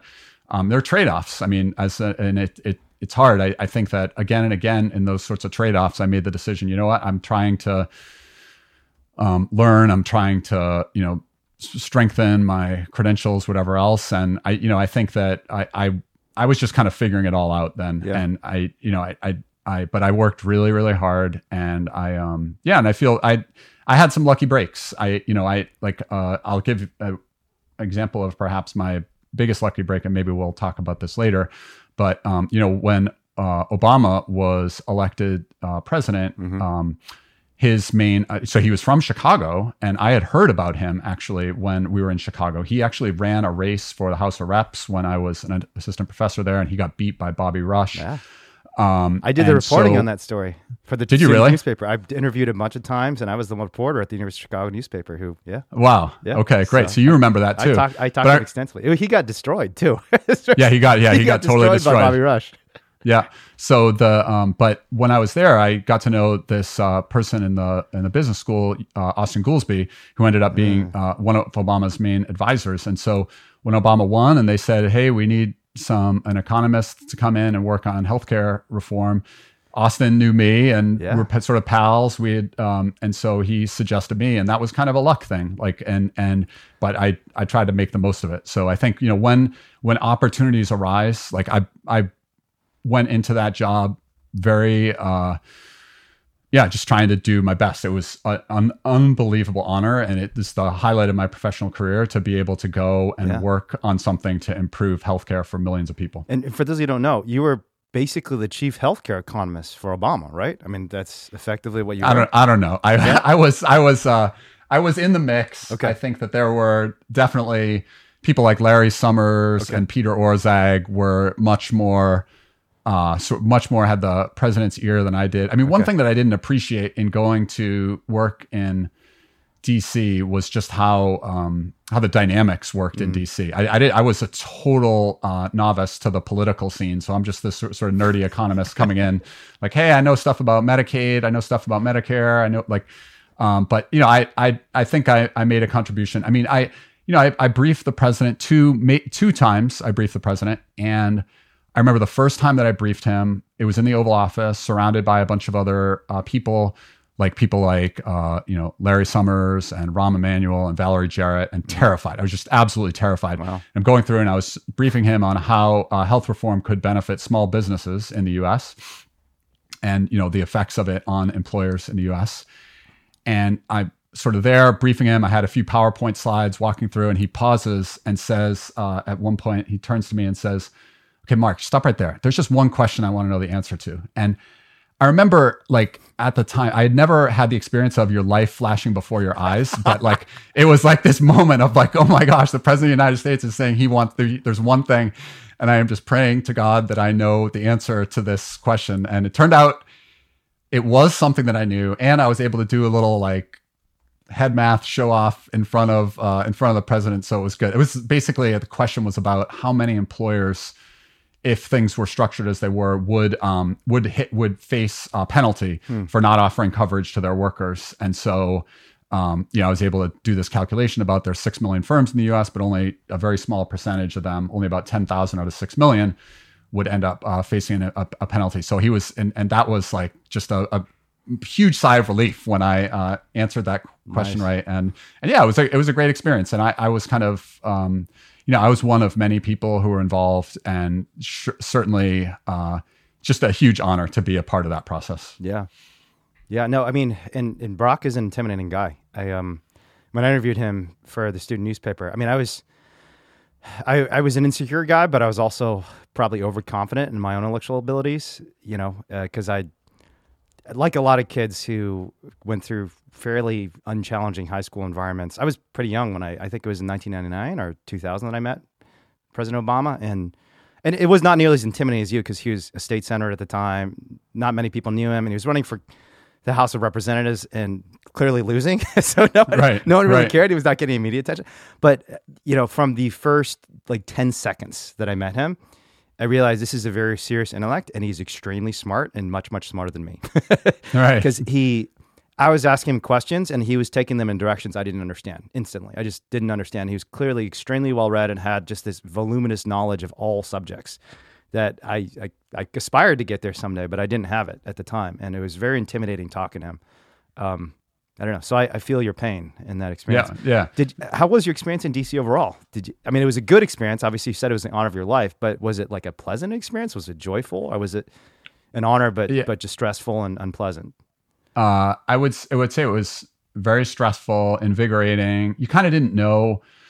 It was just hard to predict what would happen each day or each week, what would sort of fall in, on your lap because you know a lot of it was you know there was incredibly complicated dynamics around the politics of of the uh, the healthcare reform, and so frequently there were um, uh, you know uh, attacks from this or that organization or from this or that press article. So sometimes I was asked to help out on responding to mm-hmm. criticisms. Do you know what I mean? Like, oh, sure. that's actually not factual or this or that reason. So I you just didn't know what was going to be happening. And you didn't have the luxury. I mean, I think the biggest change for me was you don't have the luxury of really like hunkering down and doing mm-hmm. all of the research to answer a question. You got to yeah. be fast. Yeah. And so I think that was it was very challenging, but it was a great um, a great uh, experience for me because it challenged me to think about the world differently, and I just had mm-hmm. to think more quickly and and think about things from a political dynamic. When yeah. um, and you know, I I often am sort of mystified by how policies um, how pol- how economic policy works, and mm-hmm. I, I'm I'm still a little bit puzzled by how some some policies make it through. But that was uh, I I really feel so proud of what we did for the country, especially disadvantaged people yeah. in the country. And I think also, I mean, it's interesting because one of the criticisms that people made of ACA at the time and in the years since was and ACA is the Affordable Care Act. That's Affordable Care Act, right? Basically, Obamacare, yeah. yeah. One of the criticisms that everyone made at the time was that sure, ACA is going to expand health insurance coverage but it is um, it's not uh, doing anything to control healthcare costs. Mm-hmm, and if you mm-hmm. look from 2000 to 2009, the year before ACA was passed, healthcare as a share of GDP went from 13.3 to 17.4 percent. Wow, so part of the reason yeah. for ACA was like healthcare costs are spiraling out of control. Why was that bad? Because more and more of people's compensation was going into healthcare as opposed to uh, into their wages. And then on top of that, more and more people were having to go without health insurance because it was becoming too expensive. So 13.3 to 17.4% over that nine year period. In the nine years since 2009 to 2018, healthcare as a share of GDP went from 17.4 to 17.8%. Wow. So it's barely increased at all. And yet you hardly hear that at all. Yeah. Like you hardly hear it. Like I, I, it's somewhat frustrating to me that in the uh, media uh, discussions of, of Obamacare, that people haven't celebrated yeah. that achievement because yeah. at the time people thought like healthcare spending as it's going to gobble up the whole economy and I don't know. It looks to me like ACA had an important uh, impact on slowing the growth in healthcare spending. And so, yeah. I, if I were, and you know, I, I think sometimes I got a little frustrated, like, hey, why don't we shine the light on this statistic? And I'm not yeah. sure. I, I think the marketing of ACA could have been better. Yeah. But um, but on the substance, I think the legislation has done incredibly well. Yeah. I mean, one one data point and proof that the marketing wasn't done well on the Affordable Care Act is I had no idea. And I'm pretty plugged in. I read the Wall Street Journal, the New York Times. I used to do a little bit of healthcare research, and I consider myself economically astute. And I had no idea that there was data showing the Obamacare or the Affordable Care Act reduced healthcare costs, and that is an amazing achievement. Well, tell me. And I, I so I just want to throw out one other thing that people don't mention too when they talk about repeal of the ACA if you look like what share of the uh, each state's population is in these affordable care act exchanges these health insurance exchanges by far the state with the largest share of its population in the health insurance exchange is florida hmm. and it's like and it, it seems to me like florida's kind of an important, important state, state yeah. and i don't understand why once again people aren't pointing you know if that thing gets repealed yeah. it is going to it no state is going to get hit harder yeah. than arguably than Florida on this dimension with the ACA exchanges being uh, terminated if they get terminated. Yeah. So anyway, sorry, I just want I had to Absolutely. make that point because it's yeah, and, and I, I, yeah. And I think hopefully everyone knows this, but with the the recent death of Ruth Bader Ginsburg, it, it, it's not even repeal that could occur. It could be struck down by the Supreme Court at any point because absolutely it's it's going to be heard by the Supreme Court very soon. There's a federal court that already struck down the not just the mandate. Originally, it was just the mandate, and now I think there's a trial court, a district court judge, and it's been upheld by appeals court. And I think Texas. I don't even remember which what I, I don't I don't remember which court of appeals it is. And you know, I think the odds are it was a five to four vote last time with John Roberts being the deciding vote with Ruth Bader Ginsburg being replaced by Trump's appointee, you know, Amy Barrett, it's it's probably going to go down unless something changes, and that's terrifying. I mean, what would be the impacts? What what is the most scary thing for you, having worked so much on Obamacare of Obamacare being struck down for America? I mean, I think the I I think just the effect of it on the uh, on the economic well being and on the health of disadvantaged people. It won't matter one iota for my family, for example, and me, we'll yeah, still yeah. get employed, we'll still get health insurance. And, you know, most, uh, you know, uh, well off, middle class, well off people, but, you know, the people, there are a lot of people in the country who um, are sort of struggling financially, and ACA has helped provide health insurance to them. And it's, you know, one thing that people don't highlight enough, and I think they should, is that it's unbelievably expensive if you're a small business to get health yeah, insurance and so one of the great things that the ACA did was said, look, if you're in a business with fewer than 50 employees, you don't have to offer coverage to your workers. You can send them to the exchange where they can get subsidized coverage. And I think that's been a really powerful uh, uh, force for small businesses in the US, help them because before ACA, people who worked at small businesses were three times more likely than others uh, to be without health insurance. And this really, the legislation really helped narrow the gap. So this is not going to like just affect people who are poor. It yeah. is going to affect people who are middle class and it's going to affect people who work at small businesses. And so economically, I think it would be bad. And there's, you know, really good research recently that shows that the expansion of the ACA lowered mortality rates. Uh, and so fewer people are dying in the country because they have health yeah. insurance.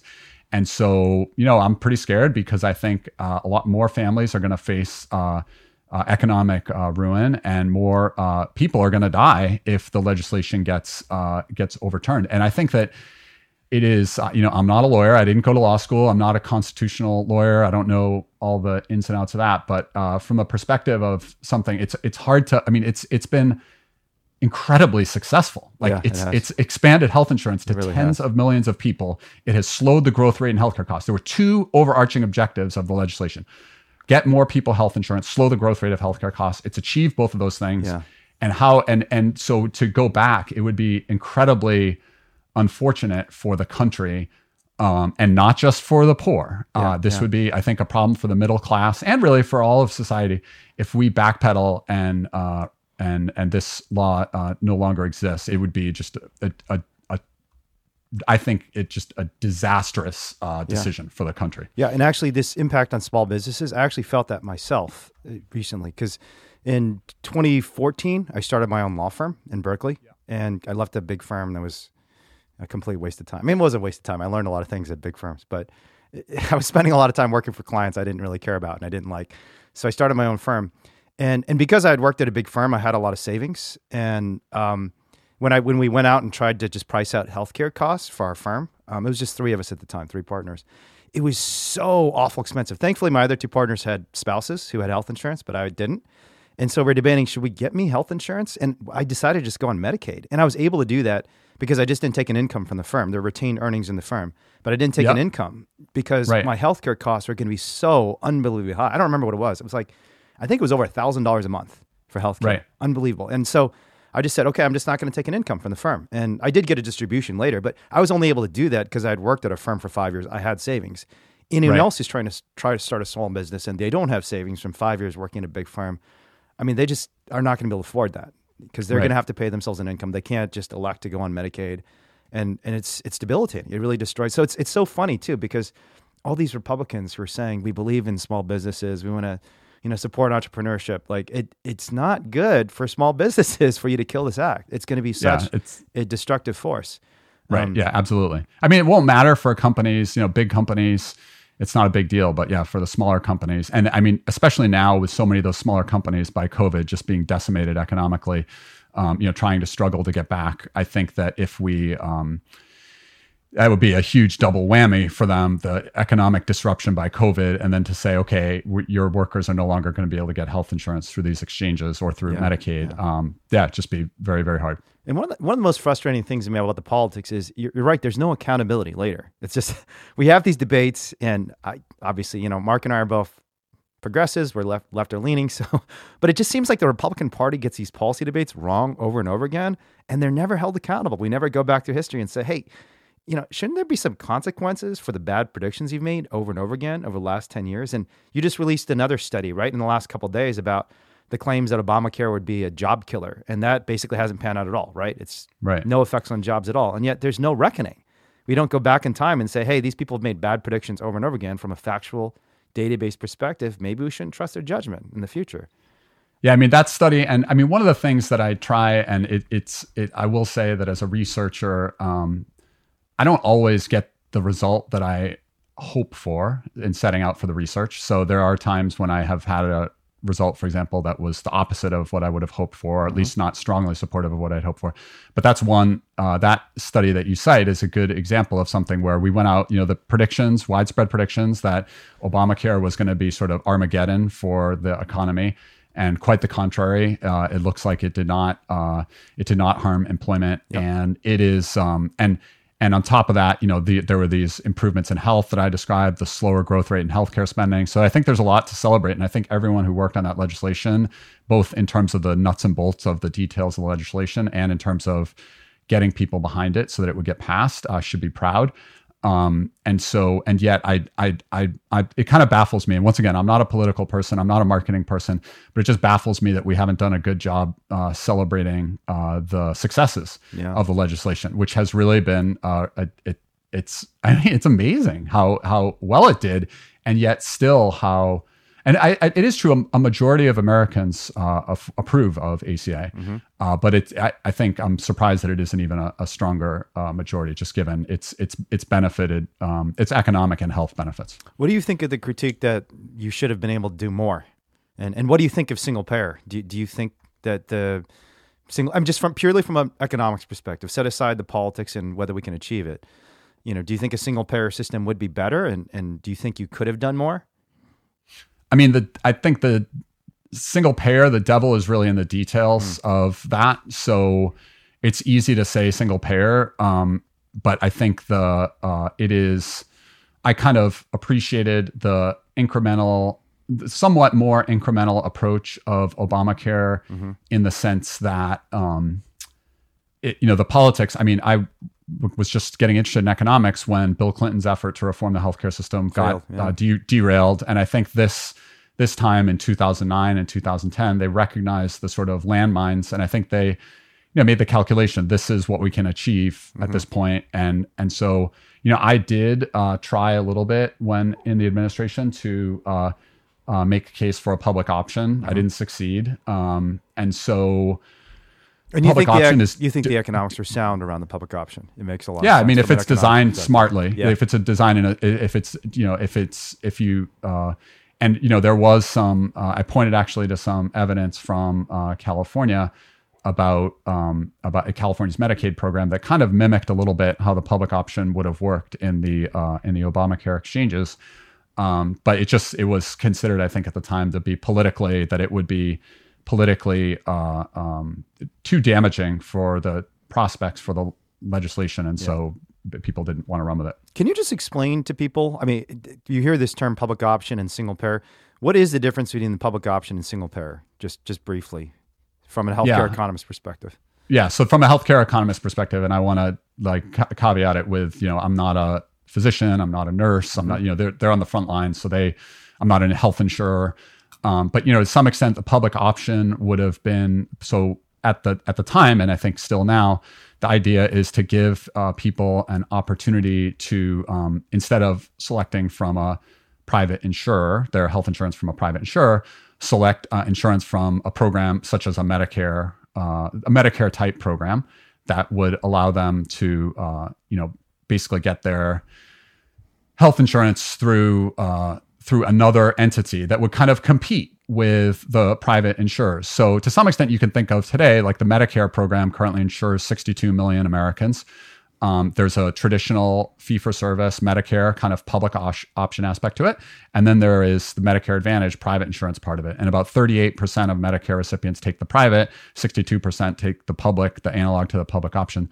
So there, you're, you're sort of that you have a, a, a, public program that is kind of competing alongside some private options. Mm. And one of the reasons that economists often like that in uh, relative to let's say a pure single payer system is that it gives people choice. Mm-hmm. So the idea, you know, one of the I think limitations of a single payer is that it's kind of one size fits all. Sure. And so um, and so there are benefits and costs to one size fits all, but I think in general, um, I, I I would I would be more in favor of a public option personally, and I'm you know I I I would be more in favor of a public option than a single payer. Um, partly because I think the single payer would just be a massive disruption to the healthcare system, and there's the possibility. I I think it's hard if in a in a single payer system, one thing I worry a bit about is that how do we come up and set prices? And we're going to see this in the not too distant future with COVID, whether there are therapeutics or there's a vaccine. How how does the price get set for that? Um, in a single payer uh, system, so it it you know I not that I necessarily want pharmaceutical manufacturers to be able to have dictatorial power over what the prices are on that like it, Sure. so I, I, but I think there is some merit to uh, market signals, you know, sort of pointing to okay, which of these treatments is working better than Yep, the others yeah. that are available, and so I worry a little bit that in a single payer system, the um, it might not do as good a job Mm-hmm. as a more market based system of, rewarding the most effective treatments. And there are a million. It's it's it's all this stuff. There's no like. Uh, it's not a zero one thing. It's Sure, a yeah. you know I think there's there's a gray area where um so anyway How does that work in other countries where they have a single payer system when they're trying to ascertain, you know, how much we should invest in, say, like a, a drug, or do they just kind of like piggyback off the United States market because so much of the innovation is happening in the United States?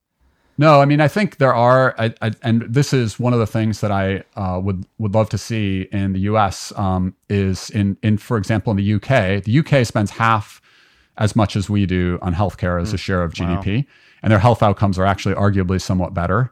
Um, you can point to examples. We're probably better at like knee surgery, for example. Like more, we've got probably more 85 year olds playing tennis in the U.S. than in the U.K. Um, but uh, and I'm not like I, I'm not trying to be cute. Like I think there are there are probably other dimensions on which we improve. But on the first order ones, like life expectancy and infant mortality, we're UK beats us, and we spend a lot more than they do. Um, and there they have something called the National Institutes for Clinical Effectiveness that basically tries to measure, uh, uh, like precisely measure what's the increment to health from this treatment, and then put a dollar value on that. And so, and basically, this uh, institute, uh, you know, tries to uh, discipline somewhat the prices that exist in the system. Um, and so we do not, despite how much we spend in healthcare, we do not have any systematic effort to va- to estimate like what is the um, what is the payoff to this or that new treatment or existing treatments. And it's incredibly frustrating to me because uh, it would be a way to make our healthcare system more efficient if we had better data about what works and what didn't. So if we had a robust infrastructure for measuring the payoff from uh, from health, um, you know, innovations, uh, I think that you know uh, a single payer could make more sense. But in, in our current infrastructure, we just don't have any have it. infrastructure to Yeah. do it. And I mean, right now, if you look for pharmaceuticals, uh, we spend, you know, if you take like, for example, drugs for cancer, we spend about 80, 80% more than other industrialized countries for uh, pharma, pharmaceutical treatments for the very same treatment. Um, and I think that is um, that is you know that, that's a whole nother Yeah, uh, yeah. conversation. But I but I think it's frustrating to me because the stakes are so high. We spend Yeah. so much money on healthcare, and it's like life or death, and yet we uh, have really resisted any systematic effort to figure out what works and what doesn't. Yeah. And why do you think that is? I mean, I even just setting aside the healthcare debate, I like housing policy is really important to me, and I think everyone who looks at housing policy in California from a data perspective says this is a disaster. We're 49th out of 50 states in the nation. Utah's the only state that has less housing than we do for unit of population. That's because in Utah everyone has like 12 kids, so it's just Right, you get these huge families. But uh, you know, what, what do you think it is? I mean, based on your experience in DC, why do you think it is that we can't move in a more rational direction on policy? Like, what do you think if you had to point to one thing that's blocking progress? Is it is it corporate influence on on and special interest influence on policy? Is it ignorance on the part of policymakers? What is the number one thing that makes you just bang your head against the wall as an economist?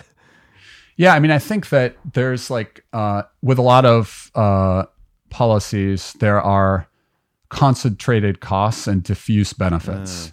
Yeah. Which is to say, so we've got 330 million people in the US. You may have a policy Yeah. that would be great for 329 million people, but not so great for the other 1 million. You know what I mean? And so those 1 million people can fight it to the death. Do you know what I mean? Whereas the 329 million people aren't paying attention as much. And so it can, uh, and I don't think that's the explanation for everything, but I think that's a pretty uh, it's a pretty big one. And a lot of these policies are somewhat complicated. Sure. And I think that you know it is um, you can see, you know, there's uh, it, it's hard to um, it, it it's hard. I mean, we live in a world in which sound bites and bumper stickers and tweets often capture people's imagination more yeah. than a sort of careful uh, look at things. And so I, I, I, mean, I just encourage people to the extent that they can to try to get past the tweets, yep. to try to get past yeah. the bumper stickers, to try to really understand things. And that's, you know, in this course that, uh, that Steve and I are teaching this fall, I think we're really trying to get students to understand programs at a deeper level from what you can get just from looking at mm-hmm. headlines or something. And it's, you know, because it's really important. And the yeah. devil's in the details. I think I mean, I think one thing that attracts me so much to government policy is this idea of how much better we could be doing given yeah. the resources that we are deploying. So it's very it's it's frustrating to me, and it motivates. It's sort of every, everybody need, needs something different to get out of bed in the morning. But one of the things that helps me get out of bed is just the thought of being able to do somewhat better. Because I think the the efficiency of our government policy is not yeah. very high. We could be doing achieving a lot more for the disadvantaged yeah. at the same cost, um, and we're just we're not doing it. You're absolutely right, and I've seen this in Berkeley, and it's just it's it. the economist in me, I mean, it, it makes me want to tear my hair out. Just, I'll give you one example. So, obviously, homelessness is a huge issue. Is is it an issue in Palo Alto right now? Are you totally? Yeah, okay. yeah, yeah. It's a, it's a, so Berkeley has the sad, you know, designation of being the city with the highest per capita rate of homelessness in the entire Bay Area. So not absolute numbers. San Francisco is bigger than us, but it's also eight eight times larger city than Berkeley. Yeah. And one of the, just there's so many dumb things about our policy. One of them is we do not identify the most vulnerable people in trying to decide who gets housing in Berkeley. So right. the, the people with mental health crises who have serious physical disabilities and issues, who have no capacity to get a job at all, and are you know and are the most desperate and are causing you know the most community issues, whether it's crime or mental mental crises that are causing disruptions to the local community. There's no triage or vulnerability screening that's being done to identify the people are most at need to get them to housing. And we have very limited housing. I mean, we we have like a few a few dozen beds relative to the population of homeless people, which is 2,000 in Berkeley. And yeah. just like ba- very simple optimization. Like it, it, you don't even need to know calculus to, do these problems. Right, right, it's just right. like you could. I, I, mean, I could have done this as the ten year old optimizing my video games when I was when I was playing like Super NES, and we don't even do those things. And I've been trying to figure out what the problem is, and I think part of it is a collective action problem, right? Um, just, I mean, any sort of change is kind of expensive, and one concentrated cost is the government officials themselves have to figure out how to do all these things. While the homeless population, which is very large, much larger than like the five or 10 government officials that would have to figure out how to create a vulnerability index and identify the most vulnerable people and implement that program, those 2,000 people don't have much political influence. Um, right. But honestly, I think the other thing is just for me that's been shocking is inertia. That there's so much that just is the way it is because no one's thought of anything else and no one wants right. to think about anything else. Yeah, I don't know amazing. if that was your experience Inertia's... in DC too, but I've just been so astonished by you can present the most compelling argument and data and show it's going to save costs and it's going to be very easy and efficient. You can reduce the amount of labor that's being posed by the government. And it still won't happen just because of inertia, because right, right, systems right. are just kind of stuck. Yeah, uh, I think the, I mean, I think in healthcare, it's a good example. I mean, healthcare is 18% of the economy. And, you know, if you, as uh, an economist or a policymaker, point to areas of, let's say, waste where that money uh-huh. is not achieving the kind of bang for the buck that you think it ought to. And there's other places where you could achieve a higher bang for the buck with those resources. Um, one person's waste is another person's income. Yeah. You know what I mean? And so that's like that is it's it, it is I think that's a powerful a reason. And on the housing thing, I mean, once again, I want to caveat because I am by no means a housing expert, but you know, my wife works in affordable housing development at a nonprofit, and I hear sometimes stories from her about how uh, things work. So they have these projects mm-hmm. that they build uh, to help disadvantaged people, and they're often literally like a hundred times more people applying for mm-hmm. slots in these affordable housing projects than there are spaces. And I think she's, um, you know, and it's hard for her to hear the stories of the people they are have to turn down. Yeah. Do you know what I mean? And but you know, I think one of the things, and I could be wrong about this, and she'll probably like punch me in the face after this podcast and say you got this detail wrong. But I'm pretty sure that the way that it works with some of the projects is that they essentially kind of randomize yeah. who gets it. And part of I think the rationale for that is a concern about uh, possible corruption. Sure. Do you know what I mean? Like yeah. people will in the system, oh, my, my friend, yeah. cousin or my friend needs a space, I'll get them in. So I think that one of the and and it's frustrating I think to her because you can see someone just by a coin flip getting access to one of these places when someone who didn't get uh, the didn't get picked um, could have benefited from it much more. And it's it I think it it was frustrating to me to hear about that. Yeah. Because I think as an uh, as an economist, we often assume that things get allocated to the Yeah. people who are going to have Need the highest most. value. But there but there's I, I think and and maybe this is because years ago they did try to um, allocate it more efficiently and it was and there was some corrupt. Yeah. scandal right and so one scandal can screw up policy for for uh, for a long time Yeah. Yeah, no, I mean, the, there's a famous study that I think has been somewhat discredited. There's this QWERTY study about path dependency. That it was Uh-huh. Paul Romer who did this study, right? It was Paul Romer. okay it? yeah yeah He's done yeah. some interesting stuff on COVID recently too, and we should talk about COVID and climate change before we go. And we'll make it quick because Yeah. we've already been Yeah. talking for a while. But so all of us have these QWERTY keywords, Q W E R T Y, and at least I think this has been somewhat discredited factually. But Paul Romer did a paper a long time ago about path dependency and how, you know, the original reason, at least the story that was told in this paper, the original reason we had a QWERTY keyboard is because when we had these mechanical typewriters, you needed to slow people down because if people typed too fast, it would jam the keyboard. And so Huh. you intentionally made the keyboard slow, right? But then all these people for decades were learning how to use the QWERTY keyboard because they needed to type on these mechanical typewriters. And when we moved to digital typewriters and eventually computers, we want to be faster. But we were Right. all stuck in this system from inertia. And if we could all just get together and say, no, let's do it with the QWERTY keyboard, we'd all be better off. And every Right. generation from here on out would like have 20% better communications efficiency, but we can't do it because of the path dependency. We're stuck in this system. Now, the Right. reason I think the study has been discredited, I think there's been some additional empirical work showing no, actually, when people train QWERTY keyboards are actually about as fast. It's not quite as bad as Paul Romer thought it was. But the point is is a good one. And I think you see this sort of path depending in so many different economic systems. absolutely Okay, so I want to talk to you about COVID and climate change before we go. Uh, Okay. From an economics perspective, what is the most important thing for non-economists to know about the economics of public health and COVID?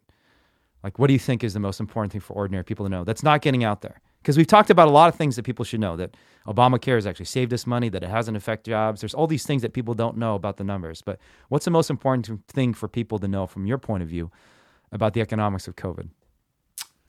So let's see. Okay, I I think an important thing to know is that this uh, this pandemic is hitting very very hard the budgets of state and local governments, Mm. and I think uh, it's not just true in California. It's not just true in the Bay Area. All over the country, uh, places are getting hit really really hard, and that um, I, one of the things that is um, strange is that state and local budget state and local governments are for the most part they're supposed to run a balanced budget and they can get around it with accounting maneuvers and having rainy day funds and so forth but for the most part they need to run a balanced budget so that And is that's not true of the tou- federal government. it's not Yeah. definitely not true of the Yeah, federal okay. government um, and uh, and that's a whole nother thing but but Mm-hmm. the uh, but at the state and local level that's a double whammy when you have a recession because your tax revenues plunge and the demand for your services Mm-hmm. Up. rises and that's especially true with covid because you look at school systems that are needing to spend more to educate kids, even though things are remote, because they're having to um, sort of change, uh, you know, educational technology and so forth. All these things. So you've got this double whammy. State and local budgets are being hit hard, and I think that um, it is, you know, really important that you know one of the things before, actually, before I came into the Obama administration in February 2009, uh, they enacted uh, the American Recovery and Reinvestment Act, which basically uh, provided uh, some some funding to state and local governments to help them get through the Great Recession for this very reason. And the recent CARES Act did a little bit of that, but not, I, in my judgment, nearly enough. Um, and so I think that you know an important thing it, it is, and this is going to hit and it's going to hit especially younger people. It's going to hit K through 12 schooling. It's going to hit higher higher education. It's going to hit, let's say, uh, affordable housing for uh, you know for uh, uh, disadvantaged uh, people. So all these things, if if if if states and state and local governments don't get some assistance to uh, sort of get through this next couple of years, um, they're going to have to make some really horrific cuts uh, to public services that are, and I think these are cuts and and things are happening in a sort of short term basis, but they are going to have long term consequences. yeah. So I think that you Can know you give one me an thing example that, of that? What do you think? What do you think is going to be cut at the local level? So I, I mean, I think that in, at both at K through 12 schooling, Yeah. uh, you know, there are going to be fewer resources available or flatline at best. Mm-hmm. Um, and so, and and and you, the UC system, Cal State, and so forth, fewer uh, resources available, possibly fewer slots, possibly less financial aid, all that.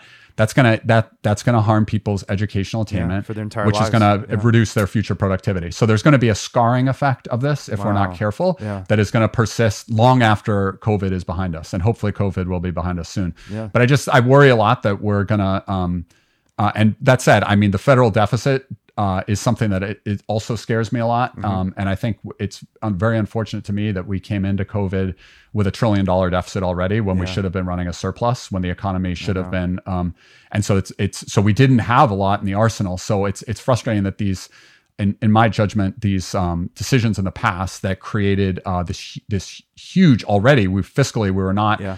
that strong going in. I mean, when we went into the Great Recession, at least at the federal level, the government was doing okay. It was almost in surplus. Um, it would have been doing even better if not for the 2001 tax cuts, but it was doing okay. Um, and but we, I mean, we were running a trillion dollar deficit. That's three billion dollars a year a day that we're borrowing above what um, you know uh, spending more than we're uh, taking in. So I I worry a lot about the state and local thing, and I don't know what's going to happen right now because the political dynamics are such that Yeah. um, it it it may not pass. Um, we'll see what happens. I know Nancy Pelosi and uh, Mnuchin are right now uh, negotiating, and we'll see what happens.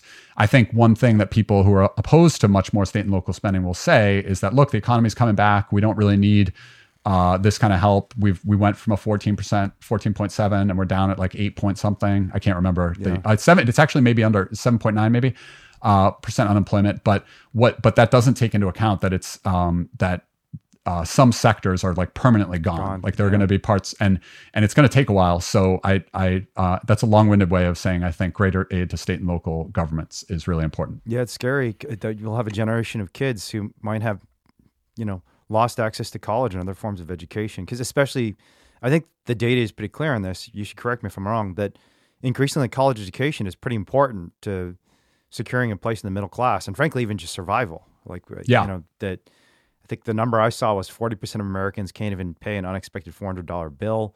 The number one Right. reason for bankruptcy nowadays is healthcare costs. So it's not even it's not people are buying cars and you know can't afford it or they're going on vacations and can't afford it it's like you have a healthcare emergency and that drives you to bankruptcy because that unexpected cost is just even a $400 bill is, is enough to drive you to to bankruptcy and and sometimes to homelessness you know Right. it's like I, I live near an encampment here in berkeley like literally it's a few minutes walk away and I, I've you've increasingly seen people are Uber drivers, for example, living in their cars because they lost their apartments, because they couldn't make their payments. I mean, Uber obviously has seen precipitous decline in ridership. Um, and then they lived in an Airbnb for a while on a credit card because I mean they got to live somewhere, and they don't want to live in their Yeah. car. That's embarrassing. And then they maxed out their credit cards, and now they've got a huge amount of credit card debt. And Yeah. now, not only do they have a home, they've got huge credit card debt. Eventually, their credit card gets canceled. They can't. They leave their Airbnb and they're living in their car. And Right. eventually, they get sick of sleeping in their car, so they go to an encampment. And now they're sleeping in a tent where they're surrounded with filth and garbage and crime and addiction. They're depressed as hell, so they start using some drugs. And it's like you can understand why people resort to drugs at this point. They need to escape from this horrible reality they're facing. And and and our federal government has not provided a dime and eight to local governments that are trying to provide services. And frankly, our local governments aren't doing enough, in my view. So I want to ask you one question about this. I- I believe, and I'd like your opinion on this. I believe in the long term, the solution to a lot of these problems, both the lack of local and state aid and the fiscal crisis we're seeing at the federal level, and a lot of the fiscal crisis we're seeing seeing at the local level, because there's a lot of unfunded liabilities at the local level. Berkeley's definitely got some big ones, like lots of Yeah. pension reform that has to happen. But the the biggest the biggest solution I see is the wealth tax.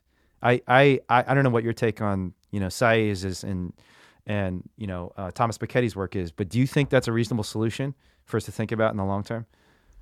And for, for- just for, So- so everyone knows, the wealth tax is a tax on kind of total wealth. It's not just income, not just your real property, but your total wealth, including all your stock holdings. And and the reason I think this is seems plausible to me is, you know, we've seen as to Thomas Piketty's work a long term shift away from labor towards capital. R is greater than G. And because right now in the American economy, the stock market is the one place that's doing pretty well. Like the S and P 500, I think is at 30 trillion dollars and has hit all time highs, while ordinary Americans are losing their jobs. So for us to get to some sense of economic sanity over the next few years, I, I don't think it's politically possible, but from an economics perspective, I think the wealth tax would be an amazing thing for us to do. What's your take? Uh, okay, so that is a that's a, a good, uh, really good question, and I appreciate it. I think the um, one thing I will say is I all of these things I think are trickier to do at a local or state level. Hmm. So to the extent so if so let me I want to unpack this into two parts. First, let's think about uh, if let's ignore the should there be a wealth tax or not. If there's going to be a wealth tax, it should happen at the federal level Yeah. and not the state or local level. And I uh, Great, you just killed my platform, Mark. I'm sorry. Kidding. okay. Go ahead. I, I, I should take your perspective. You're an expert, so go ahead. No, no, no. But I, I just worry that There's evasion. I worry that there's evasion. Yep, I yep. worry that you know I worry about people, um, you know, relocating Yep, yep. Uh, to avoid the taxes. And so, and I to be clear, I'm not an expert on that. Yeah, yeah. So I don't know how big the magnitude is, but I worry a lot about evasion.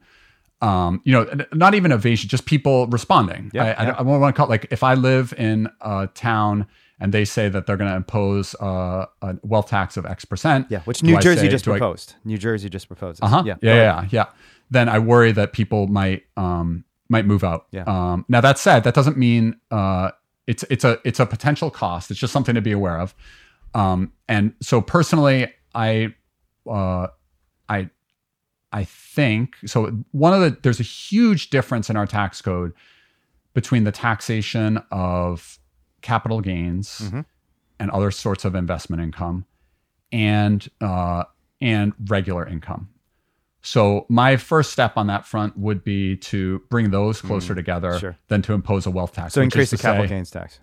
Yeah. Yeah. Okay. Yeah, yeah, I would do that before I would do a wealth tax. Yeah. I'm not like so. I think and and uh, uh, to be clear, I'm like super worried about inequality as well. I'm super worried about the budget deficit. Mhm. So I think our government sector needs more revenue. Okay. Like I, you know what I mean. I'm not.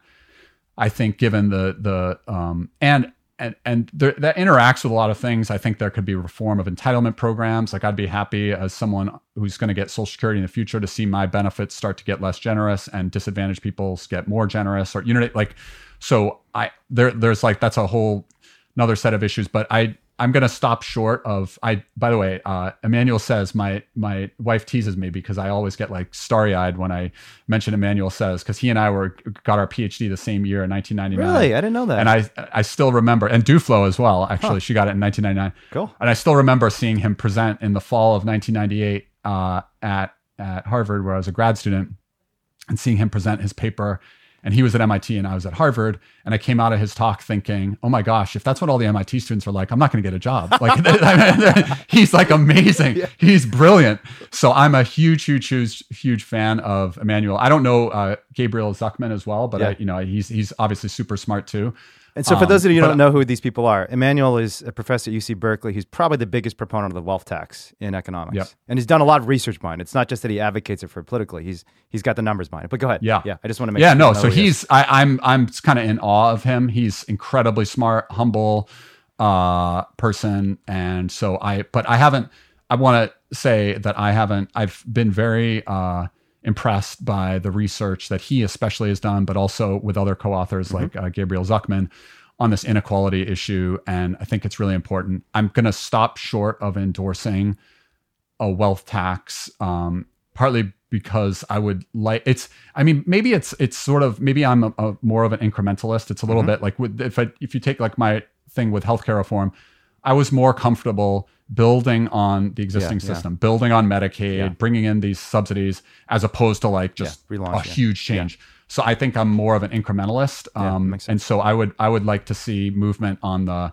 capital gains Yeah. uh, tax front and not and um, and you know I I also would really like to see someone at the federal level uh, making a more uh, persuasive case for uh, greater revenues. I thought you know I I don't know if you remember him, but Ross Perot 28 years ago, yeah, he was kind of a, a quirky guy in a lot of ways, quirky but guy. I think he did, but he did a good job of sort of telling people, look, we can't, we shouldn't do this to our next generation, to Yeah, our kids, and did. leave them all this debt. And I think it really set the stage for Bill Clinton to significantly raise taxes and to get the deficit under control. We actually had surpluses. And if we had made better decisions 20 years ago, after that, I think we'd be in a much stronger place right now as a country. Yeah, Ross Perot was the only serious third party candidate, I think. I mean, obviously serious in the sense that he actually got on the debate floor and was polling like, what, 10%, something like that nationally? No, he was up. He was actually in June, he was up, like right up there with H.W. Bush Really? and Clinton. Okay, Yeah. And then for some bizarre reason, he ended up pulling out of the race for a while and then coming back in. But ultimately, he got 19% of the popular vote. Oh, wow. I don't even remember it was that high. That's, Yeah, yeah, that's 92. got to be the biggest third party candidate probably in the last, what, maybe 100, 100 years. Yeah. Yeah, maybe. I would think so. Yeah. So here, I, I want to ask two questions And more I- about the wealth tax, and then and let's, and then I want to ask you about climate change, and then we can close. Uh, so the first question is is just a local policy question. I think it can be done locally if we do two other things in, to accompany the wealth tax, um, including in states like New Jersey. And actually, I don't know if you knew this. Did you know Palo Alto is considering a wealth tax? There's somebody who's trying to put it on the ballot. Uh. I had heard rumblings about it. Yeah, Yeah, yeah, yeah. And it's fine by me. I Yeah. mean, pers- for it's yeah. Yeah, it's not gonna- I'm not moving out. If, yeah, I'm, I, and I don't think it's going to affect you anyways, because I think the threshold is like twenty million dollars, and I don't think you can make twenty yeah. million. I do not have twenty million dollars. yeah. So, uh, so, but what I think we should do, in addition to wealth tax, to avoid the relocation problem, is just pass a real estate transfer tax and a vacancy tax along with the wealth tax that targets homes over, say, two million dollars. Because most people have $20 million $50 million of assets. They're going to have homes that are a million, two million dollars. Yeah. And so just jack up those tax rates. So regardless of whether the wealthy people stay, they sell their homes, or they move and just leave their homes vacant and rent them out as Airbnbs or whatever it is, you still capture significant tax revenue. What's your take on Yeah. that? Just out of curiosity. And I've never Uh, asked Rob Mark this, so I, I'm putting yeah, yeah, right, right. So this is yeah. So I, I mean, I think that would be less distortionary probably than the just flat across the board on wealth tax. Yeah. Okay, great. And I guess my last question, the wealth tax. I mean, I, I hear the argument for just raising the capital gains tax. I think what I've heard, and again, I'm so not an expert in this area, and I need to talk to people like you and Emmanuel to get really good data on this. Is isn't the problem with that that there's a lot of folks who are just holding their stocks for long periods of time, and we're not capturing any of the real political and economic power they're obtaining? And, and you know, the classic example of this is Jeff Bezos, who's now the richest man in the world has you know i think his in, his wealth has increased 170 billion dollars over the last six months because amazon has been blown up. And you know he's probably not going to sell that stock and he may never. You know he may just donate it to various nonprofits which gives him enormous political influence. It's not that it it's, it's valuable. You know it still has it gives him power that that other people don't have and it's never going to get taxed in the way say your land's going to get taxed so why why is he able to hold this 170 billion dollar fortune for decades without paying a dime in taxes on it what do you say to that Well, I, th- I think he is paying tax. I think it, if he's a st- stockholder, which he obviously is, in Amazon, they're paying dividends, Sure. so he's paying Okay. tax on that. on that and in the um, corporate income tax on profits too Yeah, yeah, right, exactly. So, so, there are other I- ways we can capture the, the revenue from that Um, I mean, to be clear, I also I don't know I, I don't have my finger on the pulse of this, and, and certainly should uh, where we stand with the estate tax in the country. Mm-hmm. So that is a place where I think there was a year where um, yeah was like a the estate tax was Mm-hmm. eliminated, and I think as a Red Sox fan, that was very sad because if I remember right, George Steinbrenner, the owner of the Yankees, like passed away the year that the estate tax was no longer in effect. So we were all all Red Sox nation was frustrated that the Yankees were going to have even more resources. Yeah. to, to, uh, but I, you know, I think that is a uh, important place because I think uh, to the extent that that I. I think that can be a uh, I'm a strong supporter Okay. of an estate tax, which for some sure. people refer to as the death, Death tax. tax, yeah. But uh, but and I don't know. I think the threshold. Correct me if this sounds crazy, but is it like eleven million dollars right now? Oh, you would know better for the estate tax. I- I yeah, don't I'm just I'm not Yeah. sure. So it's I think it could right, be though. lower. I think Yeah. it, it could be it could be lower, and the rate could be higher too. yeah Um, and I, I because I think this this intergenerational issue I think is just unbelievably important. Yeah, the is. notion that if you grow up wealthy, Yeah. that your chances of success are dramatically higher, higher, than if you grow up poor or even middle class. And that is, you know, that and that gets back to this roll of the dice issue that I mentioned at the outset. absolutely. That's just inherently unfair. Yeah, and is. this is not it's not a land of, you know, we sort of like to think that we're a land of equal opportunity, but um, we're really not. Yeah, and yeah. and I think and and and it's not to say that I mean, uh, I I just think we could do more to level the playing field. Yeah. Okay. All right. Last question for me, unless there's anything else you want to discuss. And thank you for the time. This has been awesome. Yeah.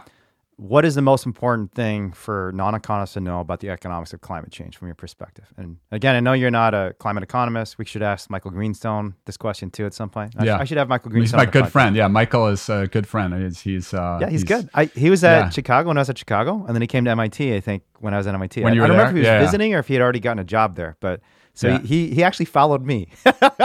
right. So, that's right. Yeah, he is. Uh, no, I'm a I'm not huge fan of his. Yeah. But go ahead. What and, do you What do you think is the most important thing for non-economists to know about the economics of climate change? Just that the costs of this are very real. Mm-hmm. They're quite significant, and they are really um, causing us, if we don't do anything about it, to leave, uh, leave, uh, like I think most people have the view that they want to leave a better world to their kids yeah. than they themselves had.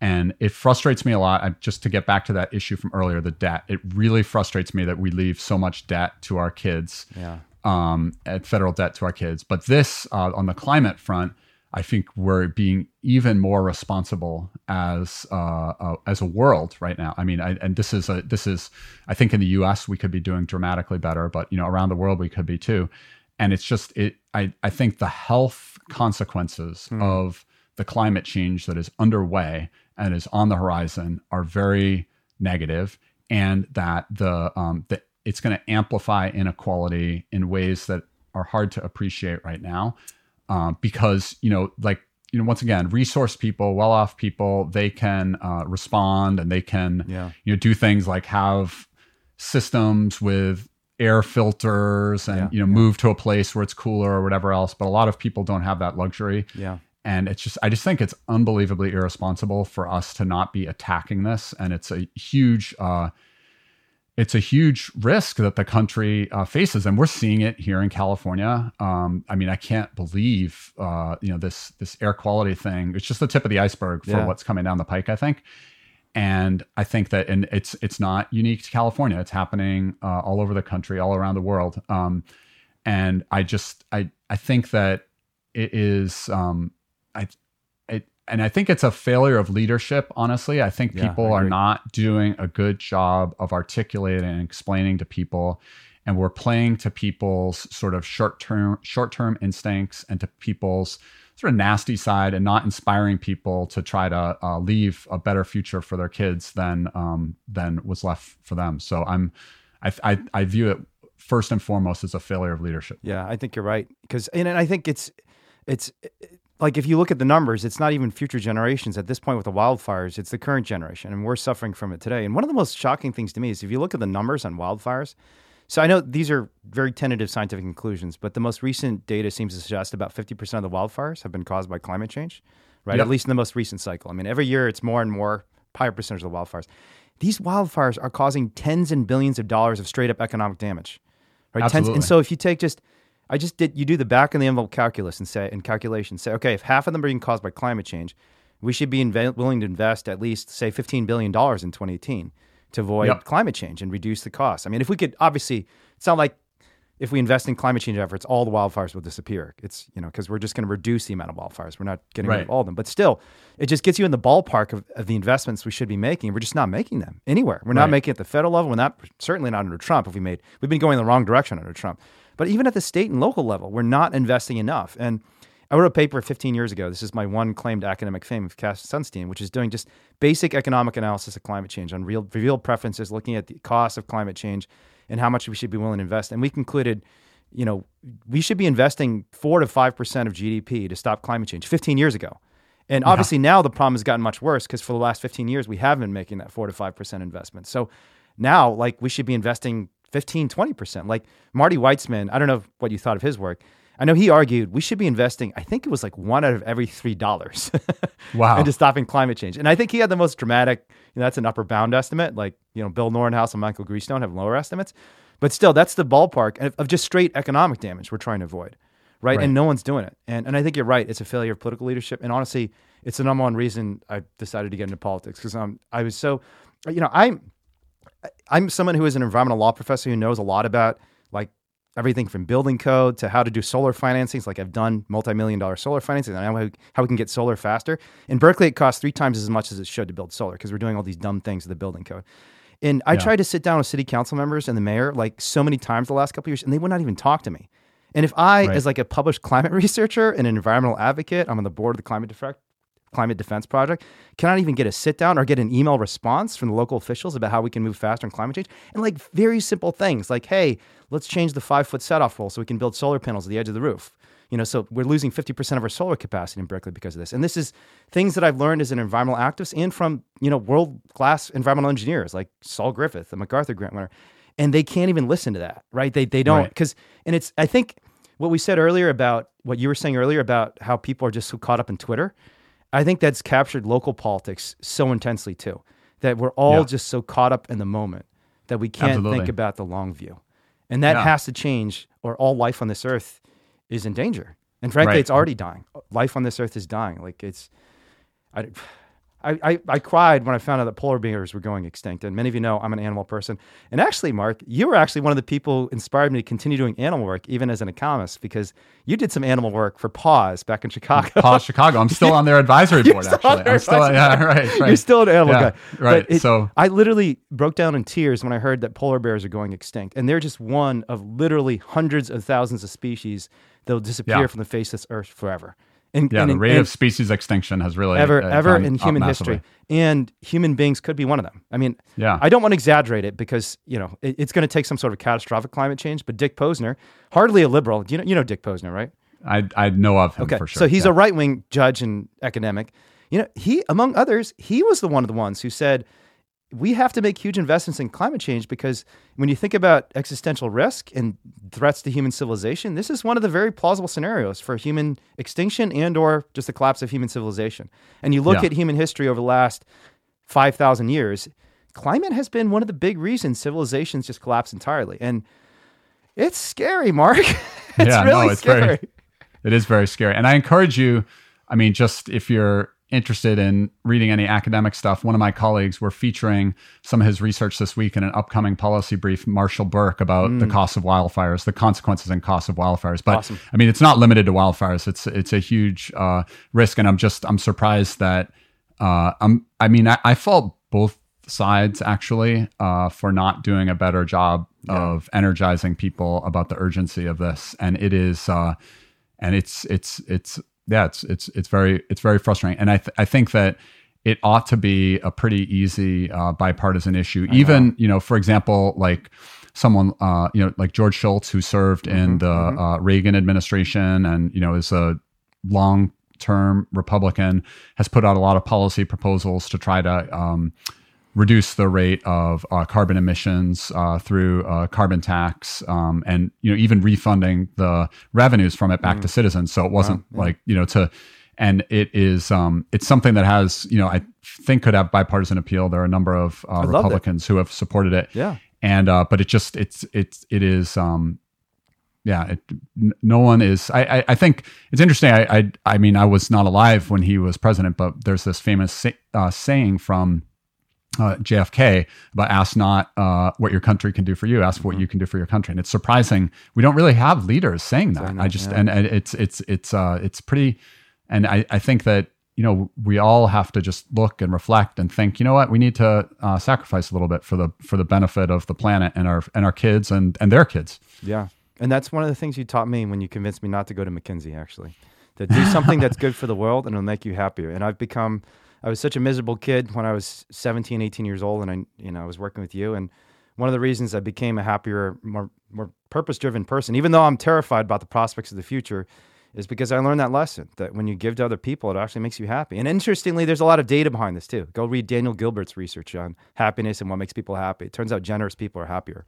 So even if you're I don't. I do want to say I have a couple friends at McKinsey, so let's. I don't. Want I don't want to. They may listen to this and say, "Mark, what are you throwing McKinsey under?" But McKinsey does a lot of good things for the world, so I, I just want to caveat that. But it is. Um, You're the I- one who I- convinced me not to go to McKinsey. Do you remember this? I was I thinking about McKinsey. I think going I remember it. McKinsey. I think I remember it. Yeah, yeah, yeah. So, but I'm it so is. I uh, yeah, no, it's. I think more people need to get into the arena, um, and I think the arena is. And I'm so proud of you for doing this. You know, doing what Oh, you're thanks, doing, Mark. and that's why I, um, you know, have donated to your campaign. And you know, even though I made like. Oh, there's this or that on a wealth tax Sure. difference or Yeah, something yeah, else. I think what is most important that we have people who are passionate and whose heart is in the right place and are trying to help people. And if we had more people like you trying to go into public service, uh, the country would be just dramatically better off. Oh, that So, means a lot coming yeah. from you, Mark.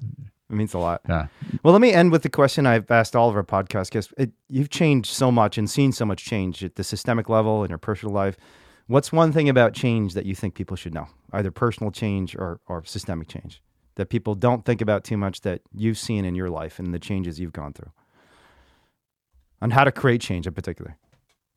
I think that, um, I mean, this is a hard, open ended uh, question, and I'm sure I will come up with something more eloquent uh, after we get off uh, this uh, conversation. But on the change front, you know, I would just uh, think it, you know, it really, I think it starts with each. I, I there was a um, saying when I was at MIT, and maybe this is still around and it's a total cliche, but this saying of sort of uh, think globally and act locally. Mm. I think you know there's uh, you know sometimes I think there's a tendency to feel like, well, what difference can I make? What difference yeah. can I make as you know whether it's on this or that issue? Um, you know, I'm just a uh, you know, one of seven billion people on the planet. I can't really move the needle on these things, but um, you know, if you really get in the arena and you try to make a difference, you can. Um, that kind of enthusiasm, that kind of inf- uh, passion, can be infectious, and it can have a sort of um, multiplier effect. Mm. And so, I think that you know, to the extent that you look around and there's something that um, frustrates you about